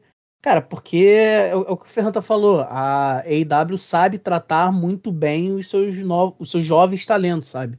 é a nova geração do wrestling profissional surgindo e a EW sabe trabalhar muito bem com esses jovens. Jungle Boy e Kenny Omega no Dynamite, bela disputa, bela disputa. Jungle Boy é, é, é, um é um daqueles rising stars, né, que a gente chama, que logo logo se se não chegar nas cabeças vai ser um dos favoritos, vai estar sempre ali rondando. Uh... E eu até preferi pontuar inicialmente Jungle Boy contra Kenny Omega, porque assim. O Jungle Boy, querendo ou não, ainda é um, um, uma persona caricata no wrestling, né? Por, ele é o Jungle Boy, ele é o menino da selva. Ainda tem um pouco daquele daquele resquício do, da caricatura do wrestling dos anos 80, do começo dos anos 90, mas que ele faz funcionar. Uhum. E que a EW ajuda a fazer funcionar. A Jurassic Express, ela não tá fora de, de, de esquadro ali dentro do roster da, da, da, da AEW. E talvez dentro da WWE ficaria. Provavelmente não, não. A gente tem muitos exemplos de tag teams temáticas que não deram certo na WWE porque a WWE não soube lidar com isso. Lucha House Party. Lucha House Party, uh, Otis and Tucker, Uh, o, the Villains, vamos lá, Raiders, continua. The Villains, vamos, vamos falando aí. É, é, Ascen, é, Ascension não, a. a The Ascension, The Ascension mesmo. A quantidade de, de, de tag teams temáticas que a WWE teve, lutadores temáticos que a WWE teve, que não deram certo. Vamos, vamos para os anos 80. Brutus Beefcake. Esse cara que só ficou na WWE porque ele era muito amigo do tal do Hulk Hogan. Mas quantidade de caras é, extremamente gimmick, né? Extremamente fantasiosos e tudo mais. E, e, e, o Jungle Boy ainda bebe um pouco disso. A Jurassic Express bebe um pouco disso, mas a EW faz funcionar. A brincadeira do Christian com o Jungle, com o, o, o Luchasaurus no Dynamite da semana passada mostrou isso. O Christian brincando, ei, eu tenho um quarto de sangue, sei lá o que, Sauro. E, e, é uma brincadeira, e todo mundo entende que é uma brincadeira. Isso passa leve, não se torna aquela coisa ridícula, sabe? Uhum. Sim. E, e ajuda, né? Acho que, que, que consegue expandir o braço para atender a vários públicos. Mas primeira luta, Jungle Boy contra Kenny Omega no Dynamite. Marcelo, segunda luta, por favor. Vou mudar até a ordem da lista, até porque o Marcos deu, deu spoiler aqui, então vou mudar a ordem das lutas. Essa luta, a segunda que eu vou trazer, Chris Jericho contra Orange Cassidy no Mimosa Mayhem Match. Eu gosto, eu gosto muito dessa luta para mostrar o que, que é a AEW. Porque, vamos ser sinceros, você olha para um Mimosa Mayhem Match e você fala, puta, que bagulho ridículo. Os caras estão lutando para ver quem cai numa piscina de suco de laranja com espumante. E aí você para para entender toda a construção da luta. O Orange Cassidy é conhecido como Freshly Squeezed, porque ele é orange, laranja, então é o suco recém-espremido, né? É a, é a, alcunha dele. E o, o Chris Jericho, ele se construiu ao conquistar o primeiro título como Le Champion, e aí veio a história do, do A Little Bit of the Bubbly, né? Daquela filmagem incrível do A Little Bit of the Bubbly, na qual o Chris Jericho estava embriagado de champanhe. E aí ele fez a sua própria marca de champanhe. E tudo ao redor do Chris Jericho passou a ser celebrado com champanhe. Isso é carregado até hoje, até a field contra o Pinnacle. E a gente precisa entender, o Chris Jericho hoje não é o mesmo Chris Jericho de 1997 ou o mesmo Chris Jericho de quando ele chegou à WWE em 2000. Não é o mesmo, ele tem 50 anos. Ele é um senhor de idade. Por mais que você olhe para o Chris Jericho e fale, eu quero ser que nem o Chris Jericho hoje, ele não tem a habilidade física, ele não tem mais a capacidade física que ele tem, porque a idade é cruel. Ele tá um pouco mais acima do peso do que ele costumava ficar. Ele já não tem mais idade para executar os Lion Salts como executava antigamente. E a gente entende, ele tem 50 anos, ele é um veteranaço. Mas para você construir o Orange Cassidy naquela luta, você precisava que o Orange Cassidy mostrasse o complemento à persona dele. A persona do Orange Cassidy de whatever, de qualquer coisa, tá, vamos, vai, vai, luta aí, e joinha, e é isso. Se ele fosse um lutador ruim, essa persona seria uma bosta. Porque é o cara que não liga para nada e tudo mais. Se ele entrasse no ringue e fosse surrado, qual seria a graça disso? Mas aí você constrói um, uma luta em que você atende às necessidades de um lutador mais velho e dá espaço para que o lutador mais novo, cheio de energia, cheio de técnica para mostrar, mostre toda essa técnica que ele precisa, precisa mostrar. E eu escolhi essa luta basicamente porque esse essa construção construção de novos talentos, ela não se dá só no fato de que um jovem talento vai lá, é colocado como um, uma ameaça, perde uma luta pelo cinturão e é isso. Não, não é assim. Existe uma construção atrás de cada uma dessas lutas. E o Mimosa May remete. Por que, que é o Mimosa? Porque Mimosa é feito com suco de laranja e champanhe. Então, teve uma construção pensada para o personagem e pensada para que a luta colocasse os dois lutadores em condições de mostrar o melhor wrestling que eles podem mostrar hoje. E isso, para mim, na AEW, tem acontecido a torto e a direito. A gente pensa, poxa, toda hora o Goldust com o Goldust, antigo Goldust, né, o Dustin Rhodes, com, com strap matches e, e o QT Marshall com strap matches e tudo mais. Isso é uma força dele. Gente, a TNA construiu o Abyss como um grande nome da história da TNA, baseado no Monsters Ball Match. Ele era um lunático que topava cair em cima de tudo. Você ter gimmick matches para certos personagens, para certos lutadores, não é algo depreciativo, desde que aquilo não trate o público como criança, como idiota. E é exatamente o que o Mimosa Mayhem Match soube fazer. Ele criou um, um, um combate extremamente fantasioso, muito baseado em storyline, muito mais baseado em storyline do que em, em, em, proeza de luta, porque a gente sabe, de novo, o Chris Jericho não está na sua melhor forma física. E ainda assim, foi incrível de ver o combate. Foi muito bom de ver o combate. E de fato ele fez o que ele precisava fazer. Ele construiu o, o Orange Cassidy como um verdadeiro main eventer. O, o Orange Cassidy passou a vender camisa como ele não vendia nunca antes. Porque as pessoas olhavam e falavam: O que, que esse cara tá fazendo aí? O cara que não quer lutar, o que, que ele tá fazendo aí? Aí ele entra no ringue e faz aquilo. Então, é, é, é, maravilhoso ver a criatividade da AEW em criar situações para elevar os seus talentos. É por isso que o Mimosa May remete está nessa lista. É, eu, eu cheguei a citar antes justamente porque eu, eu achei que o ponto principal era esse, né? Porque eu lembro até de uma entrevista do Chris Jericho, eu não vou lembrar agora para quem foi, não lembro se foi pro Chris Van Vliet ou se foi pro Buster Open ou pro Inside the Ropes. Foi um desses três, tenho quase certeza que foi para um desses três. É, pré o Mimosa Mayhem Match. E ele explicando é, como toda a história com o Orange Cassidy surgiu e tudo mais, e ele admitiu que de início é, ele não gostava muito do Orange Cassidy. Aí confesso que vai muito pela habilidade do Jericho de trazer um pouco da, da kayfabe, né? Aquela coisa que o Marcelo falou da liberdade que a IW dá. Não sei se ele de fato não, não gostou muito, tinha um pedacinho do Le Champion ali na entrevista, mas ele falando é exatamente isso. Cara, minha primeira impressão não foi positiva, porque o personagem do Orange Cassidy é o wrestler mais preguiçoso do mundo.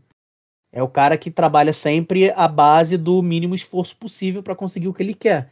Quando eu ouvi isso pela primeira vez, me soou muito idiota. Mas eu fui conhecer um pouco mais a fundo. Eu vi que o personagem tem outras camadas. E quando você, quando você consegue descascar essa laranja e ver o que tá por dentro, você consegue ver o brilhantismo no Orange Cassidy. E por que, que a gente tá fazendo essa luta? Porque a gente traz um pouco do Le Champion, ali no Beira do Bubble, a gente traz um pouco do Orange Cassidy, que é justamente o Freshly Squeezed, a laranja nova do pedaço, o suco novo do pedaço, né? Que aí representa justamente a nova geração. Ele é o wrestler fresco que tá chegando aí no cenário do wrestling profissional. Quando a gente junta os dois, o que, que a gente tem? A gente tem mimosa. Então vamos fazer uma quem conseguir colocar o adversário numa banheira cheia. E é, esse é o, é o brilhantismo dessa luta. Porque foi o que o Marcelo falou não é só a questão de você trazer um novo talento colocando ele frente a frente com um talento antigo. É as diferentes formas que você tem de fazer isso. E gente, nessas duas primeiras lutas, a gente tem dois exemplos completamente diferentes, com conceitos muito longes um do outro, mas que é, atingiram perfeitamente o objetivo que foi elevar dois jovens talentos a um status completamente diferente. Trazer ao, aos olhos do público dois, dois wrestlers que são wrestlers sérios, que são personagens muito bons e que têm potencial de main event. Então, são dois ótimos combates para mostrar não só como a AEW trata muito bem os jovens talentos, mas como ela sabe utilizar a criatividade para trabalhar os seus jovens talentos. Isso é muito importante, é um dos traços mais interessantes da EW. Continuismo é palavra de ordem, né? Não tenho nem mais o que dizer, vocês já completaram, mas continuismo é a palavra de ordem. Marcelo, manda ver, você já botou Jungle Boy, Kenny Omega, Chris Jericho e Orange Cassidy. Qual é a então terceira vamos, luta da lista? Vamos para a terceira luta da lista e essa a gente vai falar de figurões. Porque a terceira luta da lista é The Elite contra The Inner Circle no Stadium Stampede. O Stadium Stampede do ano passado, não o desse ano. É, o Stadium Stampede que colocou um, um Inner Circle liderado por Chris Jericho, com nomes como Jake Hager por ali, como uh, o Sammy Guevara, que já não é um desconhecido no wrestling profissional há muitos anos contra a Elite, com Young Bucks, com Kenny Omega, com uh, Adam Page, com todo mundo, em uma luta extremamente frenética. E por que, que essa luta tá na lista se ela só é uma freneticidade maluca dentro de um estádio? É porque essa luta é cinematográfica. É porque a AEW entendeu muito bem aquilo que surgiu com o Matt Hardy, o próprio Matt Hardy que estava envolvido nessa luta, é, entendeu muito bem como fazer as lutas cinematográficas de uma forma que o mundo do wrestling entenda que aquilo é parte do produto. As lutas cinematográficas são muito novas para o wrestling profissional. Quando a gente pensa na, na expansão do wrestling é, ao redor, ao longo do tempo, as lutas cinematográficas são muito, muito novas. E a gente já viu até mais provas de lutas cinematográficas muito boas na EW como, por exemplo, Darby Allin Sting contra o Team Test, que foi muito boa também. A, a Stadium Stampede, ela é um conceito que, primeiro, demonstra o poder da EW, mostra a força da EW de que, olha, vocês querem evento em estádio? A gente consegue. A gente é dono de um estádio. A gente consegue. Não tem problema não. Vocês querem uma luta frenética, um um- uma destruição de propriedade privada alucinada? A gente tem. Só que a gente faz isso com muita qualidade porque o nosso roster é muito bom. Você bota 10 pessoas dentro de um, de um estágio aberto para eles fazerem o que eles quiserem. Essa luta demonstra que, primeiro, você tinha o Chris Jericho de um lado, você tinha aquele Omega do outro, dois figurões, já lutaram um contra o outro no Japão, lutaça por sinal, vale assistir. Mas quando você coloca quatro caras do lado de- deles com o talento que tem Sammy Guevara, os Young Bucks, Adam Page, o talento desses caras,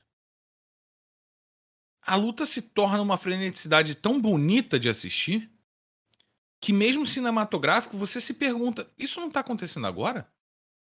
Isso é ao vivo? Beleza, pra mim do Stadium Stampede como um todo, desse ano não foi tão excelente quanto do ano passado, apesar de ter sido uma ótima luta. Mas você fica se perguntando, isso aconteceu agora? Isso estava acontecendo aqui do meu lado, ali no estádio? O que, que aconteceu? E você entende aquilo tudo como uma contagem de história tão forte. É, E, e aí eu vou até sair do Stadium Stampede do ano passado e falar um pouquinho do Stadium Stampede desse ano. A contagem de história de Pinnacle Inner Circle nessa luta foi incrível. Por quê? Você teve a formação da rivalidade das duplas, com o Santana e Ortiz indo atrás da FTR. Você teve a formação da rivalidade de Jake Hager e Wardlow, que já vinha sendo contada essa história desde que o MJF estava no Inner Circle. Aí a gente vê, tem quase um ano que essa história está sendo contada. Mais Jake Hager e Wardlow se encarando, Sammy Guevara e Sean Spears, Sammy Guevara e MJF, Chris Jericho e MJF. As coisas estavam acontecendo. Eram, eram cinco lutas, cinco rivalidades se formando ao mesmo tempo em uma luta pré-filmada. Isso também aconteceu no ano passado. A construção é, da, da, da- storyline, tanto que Pinnacle e Inner Circle não acabou por ali, Elite e Inner Circle não acabou por ali. Você usar lutas cinematográficas não só para serem o auge da sua rivalidade, mas serem um meio do caminho, uma construção de lutadores que às vezes já são identificados, mas que você olha e você não imagina, tipo, ah, Kenny Omega não vai fazer uma luta dessa, pô. O Kenny Omega vai querer fazer uma luta dentro do ringue que ele vai dar 18 V-triggers em alguém, vai matar o cara e vai dar um One Winged Angel e vai ganhar. Não! O cara tava correndo por um estádio dando porrada nos outros. Carrinho de golfe, atropelando o, o, o, o, Sammy Guevara. Então, veteranos se expondo, Matt Hardy saindo com uma lesão grave do, do, do evento, o que é ruim, a gente não quer que ninguém se lesione nunca. Mas se ali para expor novos talentos, para colocar novos talentos em evidência. E mais, atende a uma vontade do público de lutas hardcore. A gente sabe que isso existe desde a ICW, gente. A gente sabe que quanto mais real for, mais o público vai estar dentro. E o Stadium Stampede trouxe essa realidade mesmo em uma luta pré-filmada, uma luta cinematográfica que a gente sempre te, a gente tem na nossa mente quando pensa em luta cinematográfica, a gente tem em mente Jeff Hardy contra Matt Hardy, né, a final a, a final deletion. A gente tem Undertaker e, e- AJ Styles no na esqueci o nome da luta. Bunkhouse Bunkyard Match, né? Boneyard Matt. Boneyard Match, isso. É, você tem na sua cabeça lutas cinematográficas que envolvem o, o- o mágico, o espiritual, o louco. E não, você pode usar lutas cinematográficas para realçar o talento dos seus próprios, dos seus próprios lutadores de formas completamente diferentes. E ao mesmo tempo você faz isso com muita gente. Então, eu adoro as Stadium Stampede, fiquei muito empolgado para desse ano, gostei muito da, da Stadium Stampede desse ano. E mostra também como a AEW está criando novos formatos de luta. A gente sabe que toda empresa, no final das contas, cria suas lutas chave, suas lutas famosas, como foi, como por exemplo, Ultimate X na TNA, é, a, a- WWE com, com Hell in a Cell, com Elimination Chamber, com Money in the Bank. E a AEW também está construindo os dela. A Stadium Stampede é uma luta da AEW. E isso mostra que em um ano eles já construíram algo que para muitas empresas levou muito tempo para eles começarem a fazer e fizeram bem feito. Então eu gosto muito do formato da Stadium Stampede. Eu acho que a coisa que mais me impressiona, na, mais me impressionou né, no Stadium Stampede foi a ótima solução que eles deram para o momento da pandemia. Né? Porque Sim. a primeira Stadium Stampede foi logo no, no início né, do, da, dessa era de pandemia, foi bem no início da estadia da, da AEW no, no Daily's Place. E ainda era um momento que tava todo mundo, tipo, beleza, explodiu a pandemia de Covid. É, a gente sabe que o wrestling é muito essa ligação ali ao vivo dos fãs com os lutadores e tal. Como é que vai ser? Todo mundo ainda tentando se achar. E a EW veio. Hum, hum, claro que durante os Dynamites veio tentando adaptar o seu produto, entre aspas, né, normal a essa nova realidade, mas logo eles vieram com um boom que foi o Stadium Stampede, que foi uma, uma coisa completamente fora da caixa, que soube utilizar muito bem essa questão de você não ter público. Que até brincar com a parada, né? Justamente essa imensidão deserta. Se a WWE foi pro Performance Center, que é um lugar mais acanhado, com as barricadas ali mais próximas do ringue. O que, que a EW fez? Vamos pro estádio de futebol americano. 60 mil lugares, ninguém ali. E vamos aproveitar esse espaço. Vamos criar o nosso caos, vamos contar as histórias de um jeito diferente, vamos contar várias histórias de ao mesmo tempo, né? E, cara, é maravilhosa. Realmente, Stadium Stampede é uma criação muito boa. E acho que um dos pontos mais importantes é isso que o Ferranta falou. É, cada empresa acaba tendo as suas lutas para chamar de suas, e acho que a EW tem um belo bebê aí. Acho que o Stage Stampede pode, pode, nos próximos anos, vir a se tornar uma das grandes marcas e das grandes bandeiras da EW. Me impressiona que eu já tive no Everbank Field. Faz uns seis anos atrás, sete anos atrás. Eu estive lá em Jacksonville. E é um estádio muito grande, é um estádio municipal que né, eles arrendaram, tem toda uma história. E é muito grande. E o cara conseguir lutar dentro de um estádio daquela magnitude vazio e dar dinâmica já é uma façanha. E conseguir lutar coletivamente contra um outro coletivo é uma façanha maior ainda. E eu fiquei pensando quando eu vi onde que onde que eles conseguiam tanta criatividade, mas eu fiquei impressionado nas duas, de verdade. E como vocês falaram, só para fechar, é realmente, como diz o outro, é uma luta para chamar de sua, né? A IW pode botar ali, Stadium Stampede é dela e vai ficar até o fim dos dias. Marcelo, vamos lá, por favor. Quarta Seguindo. luta desta lista. Quarta luta dessa lista é um motivo simples. Tag Team de dupla existe. Lucha Brothers versus Young Bucks, um leather match inacreditável no All Out. Uma luta. Nossa! Nossa, que lutaça. E tag teams existem no wrestling profissional. Não engulam o que a WWE passa para vocês de que tag teams são uma divisão secundária. Título mundial de tag teams deveria ser tão elevado quanto o título de solos, na minha opinião. E agora, nesse momento, Marcos está rebolando provavelmente enquanto a gente grava, mas tag teams devem ser tão respeitados quanto divisões de single. Ele está rebolando de fato, ele ligou a câmera. Mas lutas de dupla devem ser respeitadas porque elas são tão boas quanto lutas single e algumas são até melhores. E Lucha Brothers contra Young Bucks para mim foi o melhor combate desse All Out na qual ele aconteceu, porque você colocou quatro caras extremamente talentosos e com uma capacidade tão grande de trabalharem juntos de funcionarem juntos. com uma química tão grande entre os quatro, o Ray Fênix é um dos grandes talentos da nova geração do wrestling. Esse cara vai ser campeão mundial sem tirar a máscara em qualquer lugar do mundo. Esse cara vai ser campeão mundial. O Ray Fênix é um monstro de um lutador. E você tem os Young Bucks. Há quantos anos os Young Bucks estão na, na estrada? Bota aí 15, 20 anos. O que esses caras continuam fazendo até hoje é um negócio assim assustador. Talvez até hoje a melhor dupla de, wrestling do mundo. E por que que esses caras precisam se separar para terem o reconhecimento de um Kenny Omega?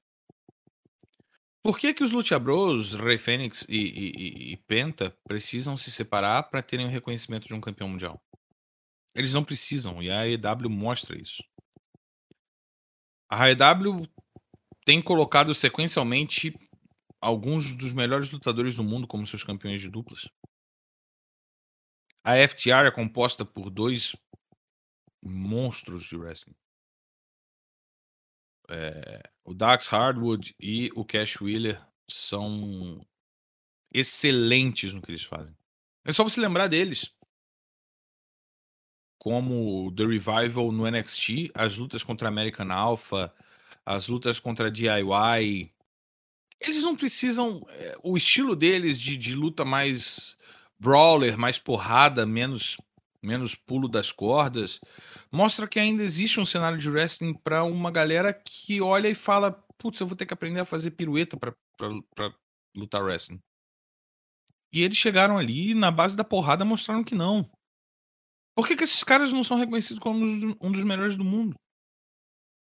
Por que que é, Pac e Ray Fênix, quando lutam juntos, não são reconhecidos como alguns dos melhores do mundo?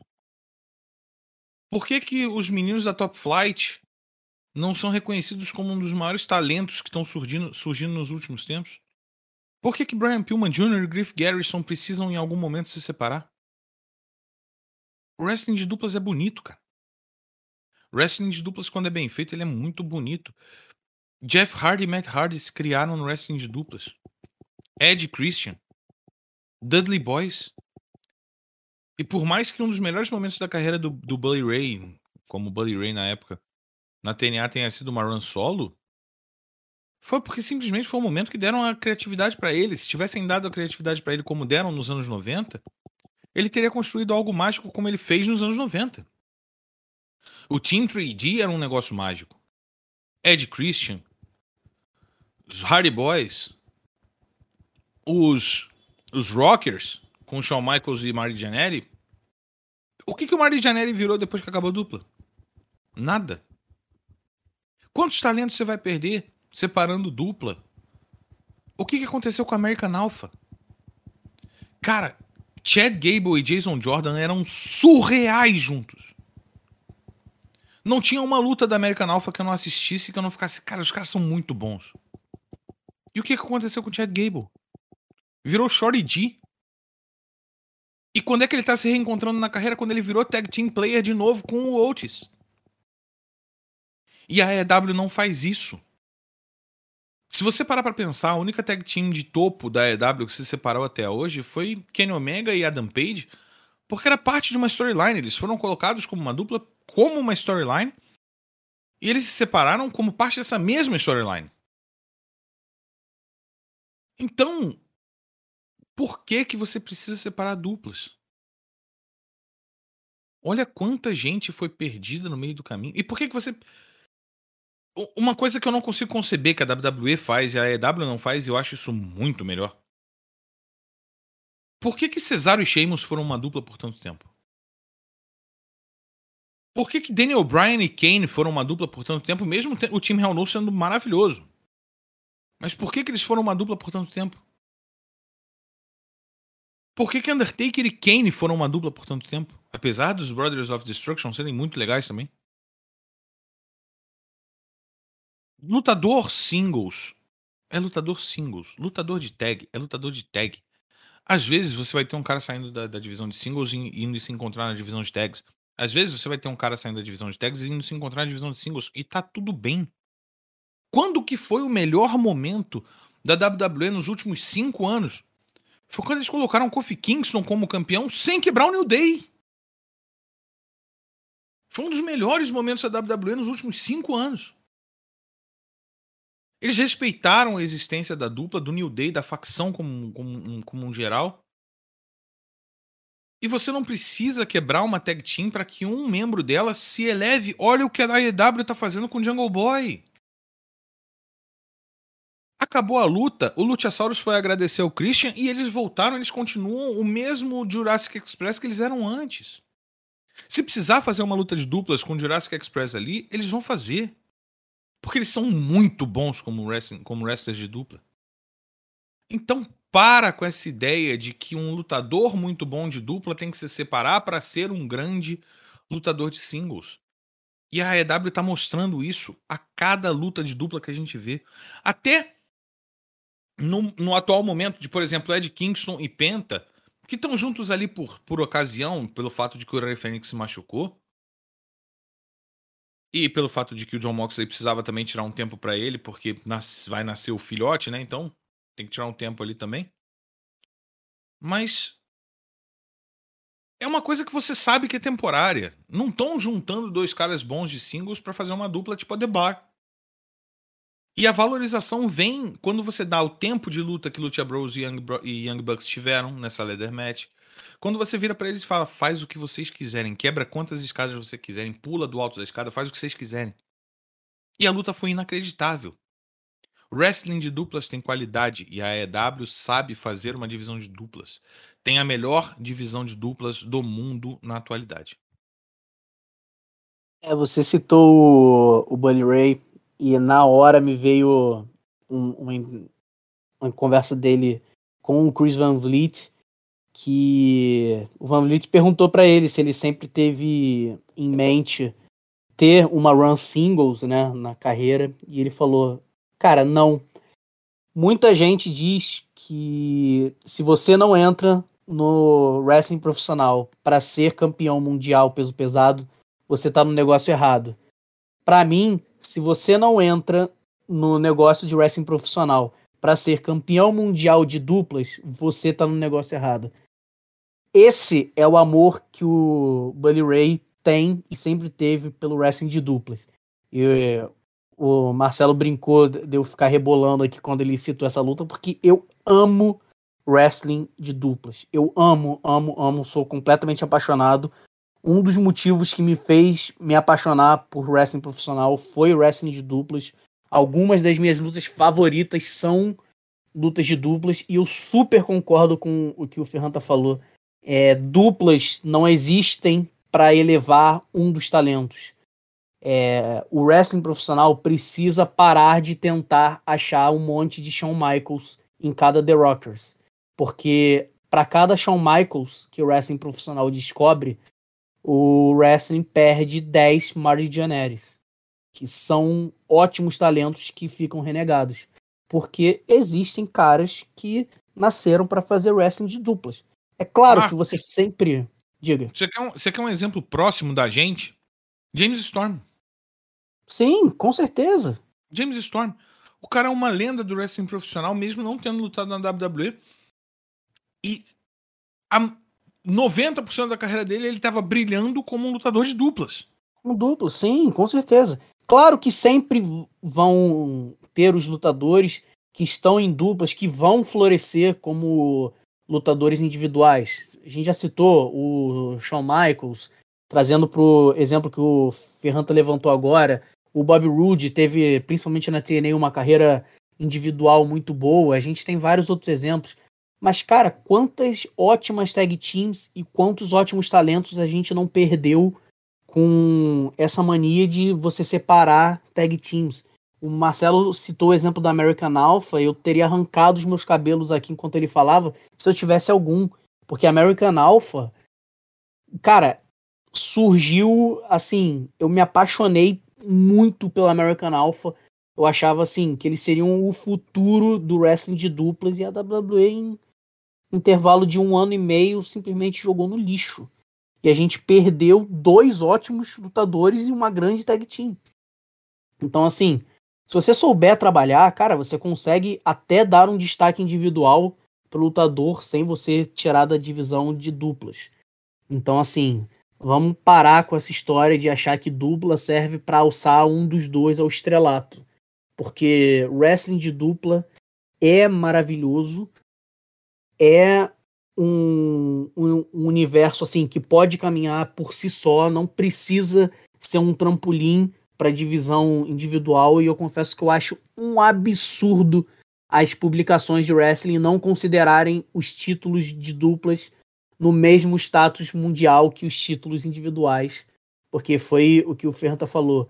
Os Young Bucks não precisam se separar para serem tão bons e tão reconhecidos quanto o Kenny Omega, assim como várias outras duplas. Então, sou apaixonado por wrestling de duplas, sempre vou defender wrestling de duplas e, por favor, assista essa luta e todas as outras da EW, porque, como o Ferranta falou, é a melhor divisão de duplas que existe no mundo hoje. E Tag Team Wrestling é bom pra cacete, porra. Depois dessa apologia à luta de duplas, eu também não vou falar muito, porque eu também adoro tag team. É, talvez tanto quanto vocês, mas vocês já falaram tudo que eu penso e recomendo. A divisão de duplas da IW hoje, é, muitos podem até não achar a melhor do mundo e é subjetivo, mas do, do wrestling americano, é isso aí é, é insuperável. Nós tivemos Jungle Boy contra Kenny Omega no Dynamite, The Elite contra Inner Circle do Stadium Stampede, uh, Chris Jericho e Orange Cassidy numa Mimosa ou Maimosa, dependendo da sua tradução, Mayhem Match, Lucha Brothers contra Young Bucks, uma ladder match no All Out, Marcelo Ferrantini, para fechar essa lista, qual a quinta luta que você colocou pra gente? Posso fazer menções honrosas? Vai para não virar xadrez verbal. Menções honrosas, só vou, só vou citar a luta, tá? Só vou citar a luta. Cite. Young Bucks contra a FTR no Full Gear. A luta que a FTR perdeu os cinturões de duplas. Lutaça, lutaça, lutaça, lutaça, lutaça. Rey Fênix e Kenny Omega no Dynamite. Lutaça absurda pelo título mundial. Uma, uh, acho que a primeira defesa de cinturão do Kenny Omega no, no seu reinado de campeão mundial.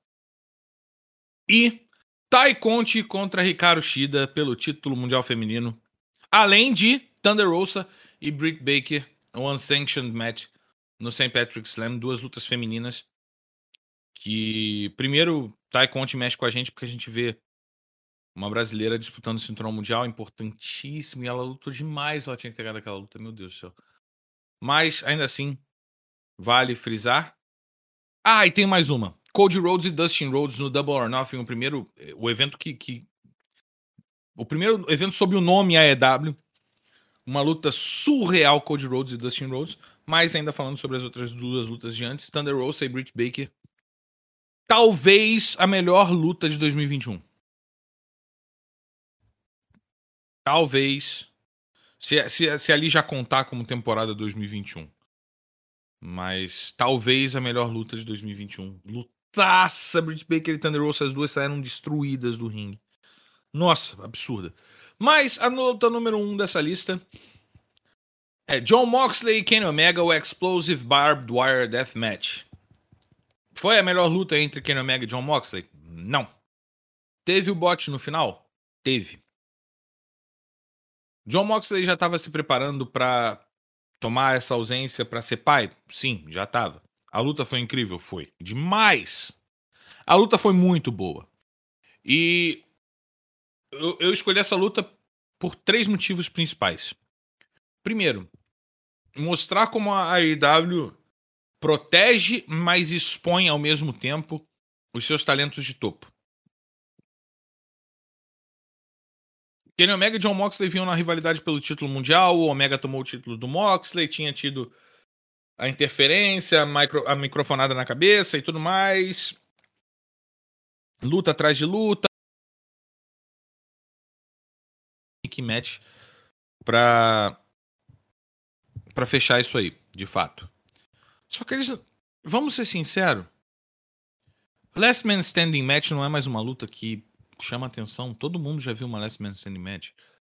Uh, Extreme Rules Match ou Hardcore Match, seja lá do que você quiser chamar, mesma coisa, tá? Às vezes a gente vê umas coisas muito boas, mas às vezes a gente cai naquele mesmo de sempre. Agora, o Explosive Barbed Wire Death Match é uma luta antiga. É uma luta que no Japão ela é muito conhecida. Mas no Japão. No Ocidente, não. E essa luta é muito importante porque ela mostra como a EW abre os seus olhos mundialmente, não só para lutadores, mas para tendências no wrestling profissional. E o Explosive, Explosive Barbed Wire Deathmatch é uma luta hardcore que a gente nas promoções mais hardcore japonesas costuma ver, mas que o público ocidental não está acostumado, não está esperando. E para os olhos de um público desacostumado com isso, é uma luta extremamente violenta, extremamente bem preparada, precisa de uma preparação surreal e assim. É hardcore pra burro. Se encostar na corda do ringue, ele explodir e a corda ser feita de arame farpado. Para você que tá olhando isso em 2021, no Ocidente, isso é novo. Você não precisa ficar reciclando formatos para um público ocidental se tem tanta coisa fe sendo feita no Japão que nunca chegou até aqui? É incrível que a AEW tenha os seus olhos abertos. Esse foi o primeiro motivo. O segundo motivo é a AEW tem um main event incrível. Olha o nível dos dois lutadores. John Moxley, que foi o melhor lutador de 2020, como tinha sido em 2019. Tudo que esse cara tá recebendo na AEW ele merece porque o tempo que ele passou na WWE sendo completamente desvalorizado, enquanto a WWE tentava socar um Roman Reigns que não estava pronto para ser socado pela garganta da gente. Ele era socado pela garganta da gente do mesmo jeito. O Dean Ambrose, né, que era o John Moxley lá na WWE, ele estava preparado. E ele, ele, ele ficou tanto tempo com um personagem tão bosta. O Lunatic Fringe era uma bosta. Vamos ser muito sinceros. E a estafa mental desse cara era um negócio surreal. E do outro lado você tem o homem da luta de sete estrelas, o Kenny Omega, o cara das seis e meia, seis estrelas, o que você quiser dizer. A Best Bout Machine, né? A máquina de melhores lutas. Olha esse evento principal. A gente teria o Brody Lee figurando nesse evento principal. Deus o tenha, se não tivesse acontecido o que aconteceu. A gente tem. A, EW se dá o luxo de ter o Code como um mid-carder. A, a, EW tem, tem tantos nomes que podem subir a um evento principal e, e, e montar os nomes que chamam o público tão fortes que essa luta impressiona por você ver, caraca, isso em 2018 era uma Dream Match absurda. Em 2021 continua sendo, porque os dois são muito bons. Os dois são dos melhores wrestlers do mundo. E estão lutando pela AEW. E o terceiro ponto é o bot. Deu bosta, deu merda. Os fogos de artifício não estouraram. A explosão não aconteceu. Deu merda. Se fosse na WWE, primeiro, todo mundo ia ter sido mandado embora. Segundo, a WWE não saberia sair desse problema. Não saberia como lidar. Ia ter cortado o sinal, não sei o que, que eles iam fazer. A AEW criou uma storyline inteira em cima disso. A criatividade da AEW para lidar quando as coisas saem do previsto é muito boa. Eles criaram uma storyline de que o Kenny Omega teria só fingido, porque ele queria ver o John Moxley se humilhar. Porque o Don Callis se divertia ao ver o John Moxley passar por aquilo. Isso fez com que o Ed Kingston tivesse um babyface turn muito mais palpável porque vamos lá, se acontece a explosão, a ideia era ter a explosão para que o John Moxley pudesse sair e ter o seu tempo para ser pai. o que, que eles vão fazer com o Ed Kingston? Ele ia ter que sair também. Afinal, ele cobriu o John Moxley. Ele ia ter que sair também. E ele ia voltar babyface? E cadê a construção desse personagem? Enquanto isso, você teve que contornar isso, John Moxley atrasou as férias um pouquinho. E você teve a construção de uma dupla que se conhece há milênios, ser sincero, os dois estão juntos. E que por algumas semanas foi uma das melhores coisas que o Dynamite teve. Cara, o quanto eu me divertia fazendo as promos de Ed Kingston e, e John Moxley. Traduzindo ou mesmo redublando. É muito divertido o trabalho dos dois. Isso fez com que o, o Babyface Turn do Ed Kingston fosse muito mais crível. Então, o terceiro ponto é justamente esse: a capacidade da AEW de lidar com crises. Um outro exemplo disso foi o Dynamite feito especialmente para o Brody Lee. É uma crise você perder um wrestler e um wrestler tão querido dentro do vestiário como foi o Brody Lee. Foi uma homenagem muito bonita. E a escolha de colocar todos, todas as matches com alguém da Dark Order ou alguém envolvido com a Dark Order foi muito bonito. Então o gerenciamento de crise da AEW me coloca numa situação de olhar e falar: tudo bem, eu confio que por mais que aquilo ali pareça tenha, que tenha sido uma merda, a AEW vai fazer alguma coisa decente. Isso cria confiança do público no produto. Você sabe que há um pensamento por trás, há uma, um, uma saída, há uma opção B, um plano C, D, E, F. Isso gera continuidade, continuismo, como a Aranha estava frisando. Você passa a ter confiança de que o produto vai sair bom, não importa o que aconteça. Tenha você os melhores wrestlers à disposição ou não. E a EW, a cada programa, a cada Dynamite, a cada lesão de um lutador, a cada vez que um lutador tem que sair, a EW mostra que ela sabe lidar com isso. Isso me dá uma tranquilidade muito grande de que as storylines que eu espero que a AEW façam em algum momento serão feitas. Como é Adam Page e Kenny Omega. Como é a FTR com Santana e Ortiz, que eu esperava por muito tempo. Como é Jake Hager e Wardlow. Como é. Uh, vamos lá, Lance Archer e, e o título mundial em geral. Que eu espero que vá acontecer. Então, eu tenho confiança na AEW hoje. E essa luta é uma das demonstrações do porquê que eu tenho confiança na AEW hoje.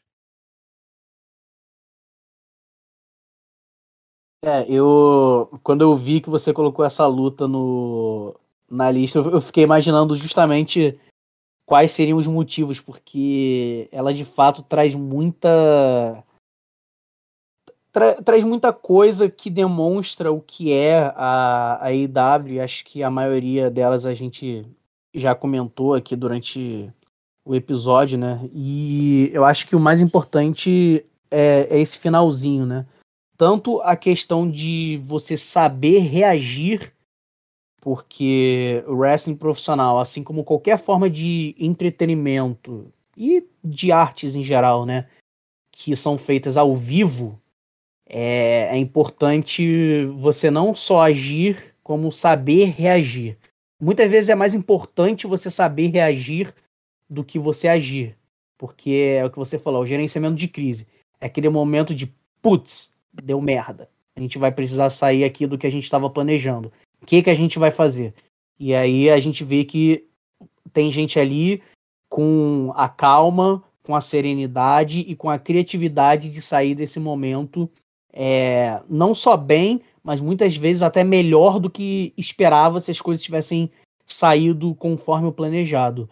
E é a questão que, do que você falou, é a segurança de a, a gente saber que vai sair coisa boa, né? Mesmo que pareça que que pareça que não está indo numa direção tão boa, a gente tem confiança que vai sair alguma coisa legal dali. Eu tenho um exemplo próprio, você mesmo sabe, foi quando a AEW anunciou a parceria com o Impact Wrestling. Eu tive minhas ressalvas, muito por histórico, né? É, como o Aranha falou, pelo lado do Impact Wrestling, questões de traumas, né? De parcerias antigas. Eu confesso que eu carrego ainda um pouco, ou carregava um pouco desses traumas de não serem parcerias muito boas, né? E é o que você falou, a AEW nos dá a segurança de que pode demorar, a gente no início pode não entender muito bem, mas que lá na frente, quando a gente vira a história completa, quando a gente vira a coisa acontecendo, a gente vai perceber que tudo fazia parte de um plano maior e que eles sabem o que eles estão fazendo. Então, essa luta realmente é muito importante por todos esses prismas que você levantou pra gente. E assistam. É, pela luta em si, vale, vale a pena. Como o Marcelo falou, é uma luta diferente, que a gente aqui no Ocidente não tá tão acostumado a. É uma luta, apesar do bote no final, é uma luta bem divertida. Apesar dos pesares, apesar de todas as construções que a IW faz, é, o próprio bot do final da luta, eu mesmo escrevi sobre isso. E e outras situações, é colocar uma luta dessa magnitude quanto ao hardcore é uma prova, e aí eu acho que as cinco lutas que o Marcelo trouxe pra gente, é, e essa última ela fecha bem essa lista, é a prova de que a EW ela quer bancar luta livre profissional de qualidade. Ela quer bancar luta livre profissional no qual em algum momento desse processo ouça o público, sinta o público. Uh, uma luta livre profissional que de alguma forma seja um pouco mais orgânica no que tange, no que se refere ao mover do público e não o mover do dinheiro que a gente tem visto uh, por anos e anos e anos e isso para mim me chama muita atenção. Para além de fazer uma luta de arame farpado explosivo uma deathmatch ou de fazer lutas com Ray Penta contra Young Bucks, que é uma Dream Match qualquer empresa de luta livre do universo, não só do planeta Terra, mas é, pegar elementos simples como colocar um, alguém dentro de uma piscina de mimosa ou alugar um estádio inteiro, que na verdade já é deles, usar um estádio inteiro vazio e trazer qualidade a uma luta dessa forma, uh, ou também a uma luta por título dentro de um programa semanal, mas que você olha aquela luta e não pense foi só mais uma luta. A IW ela vem trilhando um caminho impressionante é, um caminho no tempo dela, respeitando o tempo dela e até agora respeitando as finanças dela. O que, que vai acontecer? Será. É, é, eu não vou entrar nessa pergunta porque isso dá mais 10 horas de debate, mas assim. A AEW vai, vai alcançar a WWE. A AEW vai bater a WWE. Qual é a melhor? AEW, WWE? Não sei cada um que ouça esse podcast tire suas próprias conclusões. O que importa e que eu acho que é a melhor coisa no resumo da ópera é o seguinte: a gente olhar para a IW e falar assim, nós temos uma opção com uma qualidade tão grande quanto a WWE no mercado. E isso faz uma diferença enorme que, que daria um outro podcast para falar sobre gestão esportiva e que vocês talvez não tenham ideia, mas faz uma diferença. Então, se você está aí interessado ou viu as cinco lutas e falou assim, cara, eu quero ver. Primeiro, você vai achar muitas delas lá, é, é, partes delas no canal do Space, lá no YouTube. Com a própria narração do Otávio Neto e do Marcelo Ferrantini. E claro, você quer ver o AW Dynamite? Toda todo sábado, 11 horas da noite, no canal Space, com reprise a, na segunda-feira próxima, às 3 horas da tarde, com direção de Marco Gil, narração de Otávio Neto e comentários de Marcelo Fofito Ferrantini, que abrilhantou-nos essa agora noite, né? Dessa nossa gravação. Marcelo, obrigado mesmo por você estar aqui com a gente, trocando essa ideia. Foi uma ótima reflexão que a gente teve em cima das cinco lutas que você colocou. E deixei seus agradecimentos e onde a gente acha nessa internet de meu Deus aí. Valeu. Os primeiros agradecimentos, óbvios, são a todos vocês que assistiram, que acompanharam, que ouviram esse podcast. E vocês, Aranha e Marco Gil, que me convidaram para falar um pouquinho de wrestling. Eu amo falar de wrestling e eu sinto falta de ter com quem falar. Mas tô sempre aí, sempre que quiserem bater papo. Minhas redes sociais, o Twitter é o arroba mhferrantini e o Instagram Marcelo Ferrantini. É, foi um prazerzaço falar de AEW, falar de wrestling. É, quando vocês quiserem, a gente dá um jeito, a gente arruma, encaixa eu e tu aqui, porque que a gente sabe que é difícil. E Macuzinho, segunda tem que trabalhar, hein? Marquito, obrigado pela parceria. Segundo, o cara acha que eu trabalho só na segunda-feira, vê se pode. De Mas se- segunda a sexta. Segunda, sexta, esporro na escola. É isso aí. Cada coisa que a gente tem que ouvir. Mas é isso, Aranha. É... Primeiro agradecer ao nosso fofito, nosso querido Marcelo Ferrantini, que, que pôde estar aqui com a gente. Demorou um pouco, mas saiu. É, Vão sair outros também. É, pessoal, perce... o pessoal percebe quinzenalmente que eu gosto de falar muito, né? E junta.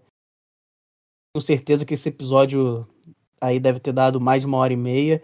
Então a gente precisa chamar ele de novo para participar de um outro episódio, só assim para ele falar tudo o que ele tem vontade de falar. E ainda assim vai precisar de mais alguns, né? Ainda vai ter coisa para Olha, tirar do eu, peito, com olha certeza. eu já fiz, eu já fiz uma, uma lista. Deixa eu ver se eu não se eu guardei isso aqui direito. Eu fiz uma lista sobre as recentes, a- a- as históricas cagadas da WWE. Eu vou passar Ih, você. Virar- esse, tema virar- tá, esse tema tá na, tá, na nossa, tá na nossa pauta, hein? Não, era, era Nós temos lista algum- alguns de gaveta. Era uma É, lista que pegava mais ou menos assim. Campeão X, que era um cara que não merecia ser campeão mundial. Quem que nunca foi campeão e que estava no roster naquela época? E aí eu peguei de todos os campeão bosta que a WWE já teve em todos os tempos. Eu fui pesado, eu fui, fui procurar. E depois eu passo isso pra vocês. Por favor. Aí, um ótimo tema, a gente tem que fazer esse daí. A galera, galera tá participando da nossa, da nossa reunião de pauta aqui ao vivaço. Mas terminar de se despedir antes que a galera enche o saco da gente. É, o grande prazer, como sempre, Aranha. Valeu, Ferranta, pela participação aqui. Tenho certeza que a gente vai arrumar outros temas aí para trazer você para participar do nosso debate. Assim como um dia a gente vai conseguir arrastar o Papito para cá. Se a agenda do Otávio, é- do Marcelo é complicada, do Papito, Boa sorte. Boa sorte para mim, mas eu vou tentar. É, espero que vocês tenham gostado. Assistam. É, como o Aranha falou, não é questão da gente comparar, não é questão da gente decidir se uma é melhor, se a outra é pior, se é uma vai destruir a outra. Cara, tem espaço para tudo, tem espaço para todos, são produtos com propostas totalmente diferentes. É plenamente possível você gostar de AEW, você gostar de WWE, você gostar de Ring of Honor, Impact Wrestling. Cara, é wrestling profissional. Vamos curtir, vamos dar graças a Deus que em 2021 nós temos todas essas opções de produtos diferentes do esporte que a gente ama, porque a gente sabe que o Titio Vince fez o possível e o impossível para evitar que isso aconteça, né? Então vamos agradecer que ele não conseguiu e aproveitar tudo. Um bom dia, uma boa tarde e ou uma boa noite e até a próxima. E a vocês que nos ouviram até aqui, muito, muito obrigado. Lembrando sempre, acessem o nosso site www.wrestlemaniacos.com com o melhor da luta livre nacional e internacional 24 por 7 para vocês. Nossas redes sociais, Twitter, Facebook, Twitch, Instagram, YouTube, TikTok, todos são WrestleManíacos, além, é claro, de todos os nossos podcasts da casa que estão no seu agregador de podcast ou musical favorito. E para não esquecer, como esqueci no começo, nosso financiamento coletivo a partir de R$ reais apoia.se barra WrestleManiacos. Repetindo, apoia.se barra WrestleManiacos. É isso, gente. Eu, João Aranha, me despeço de mais uma edição, a décima. Chegamos longe do top da tag. E vejo vocês a princípio daqui a duas semanas. Permaneçam com a gente aqui no WrestleManiacos, porque somos maníacos pro wrestling. Um beijo, um abraço, fui. Wrestling Maníacos Podcast. Há mais de 10 anos sendo maníacos por wrestling. Acesse wrestlingmaníacos.com e confira.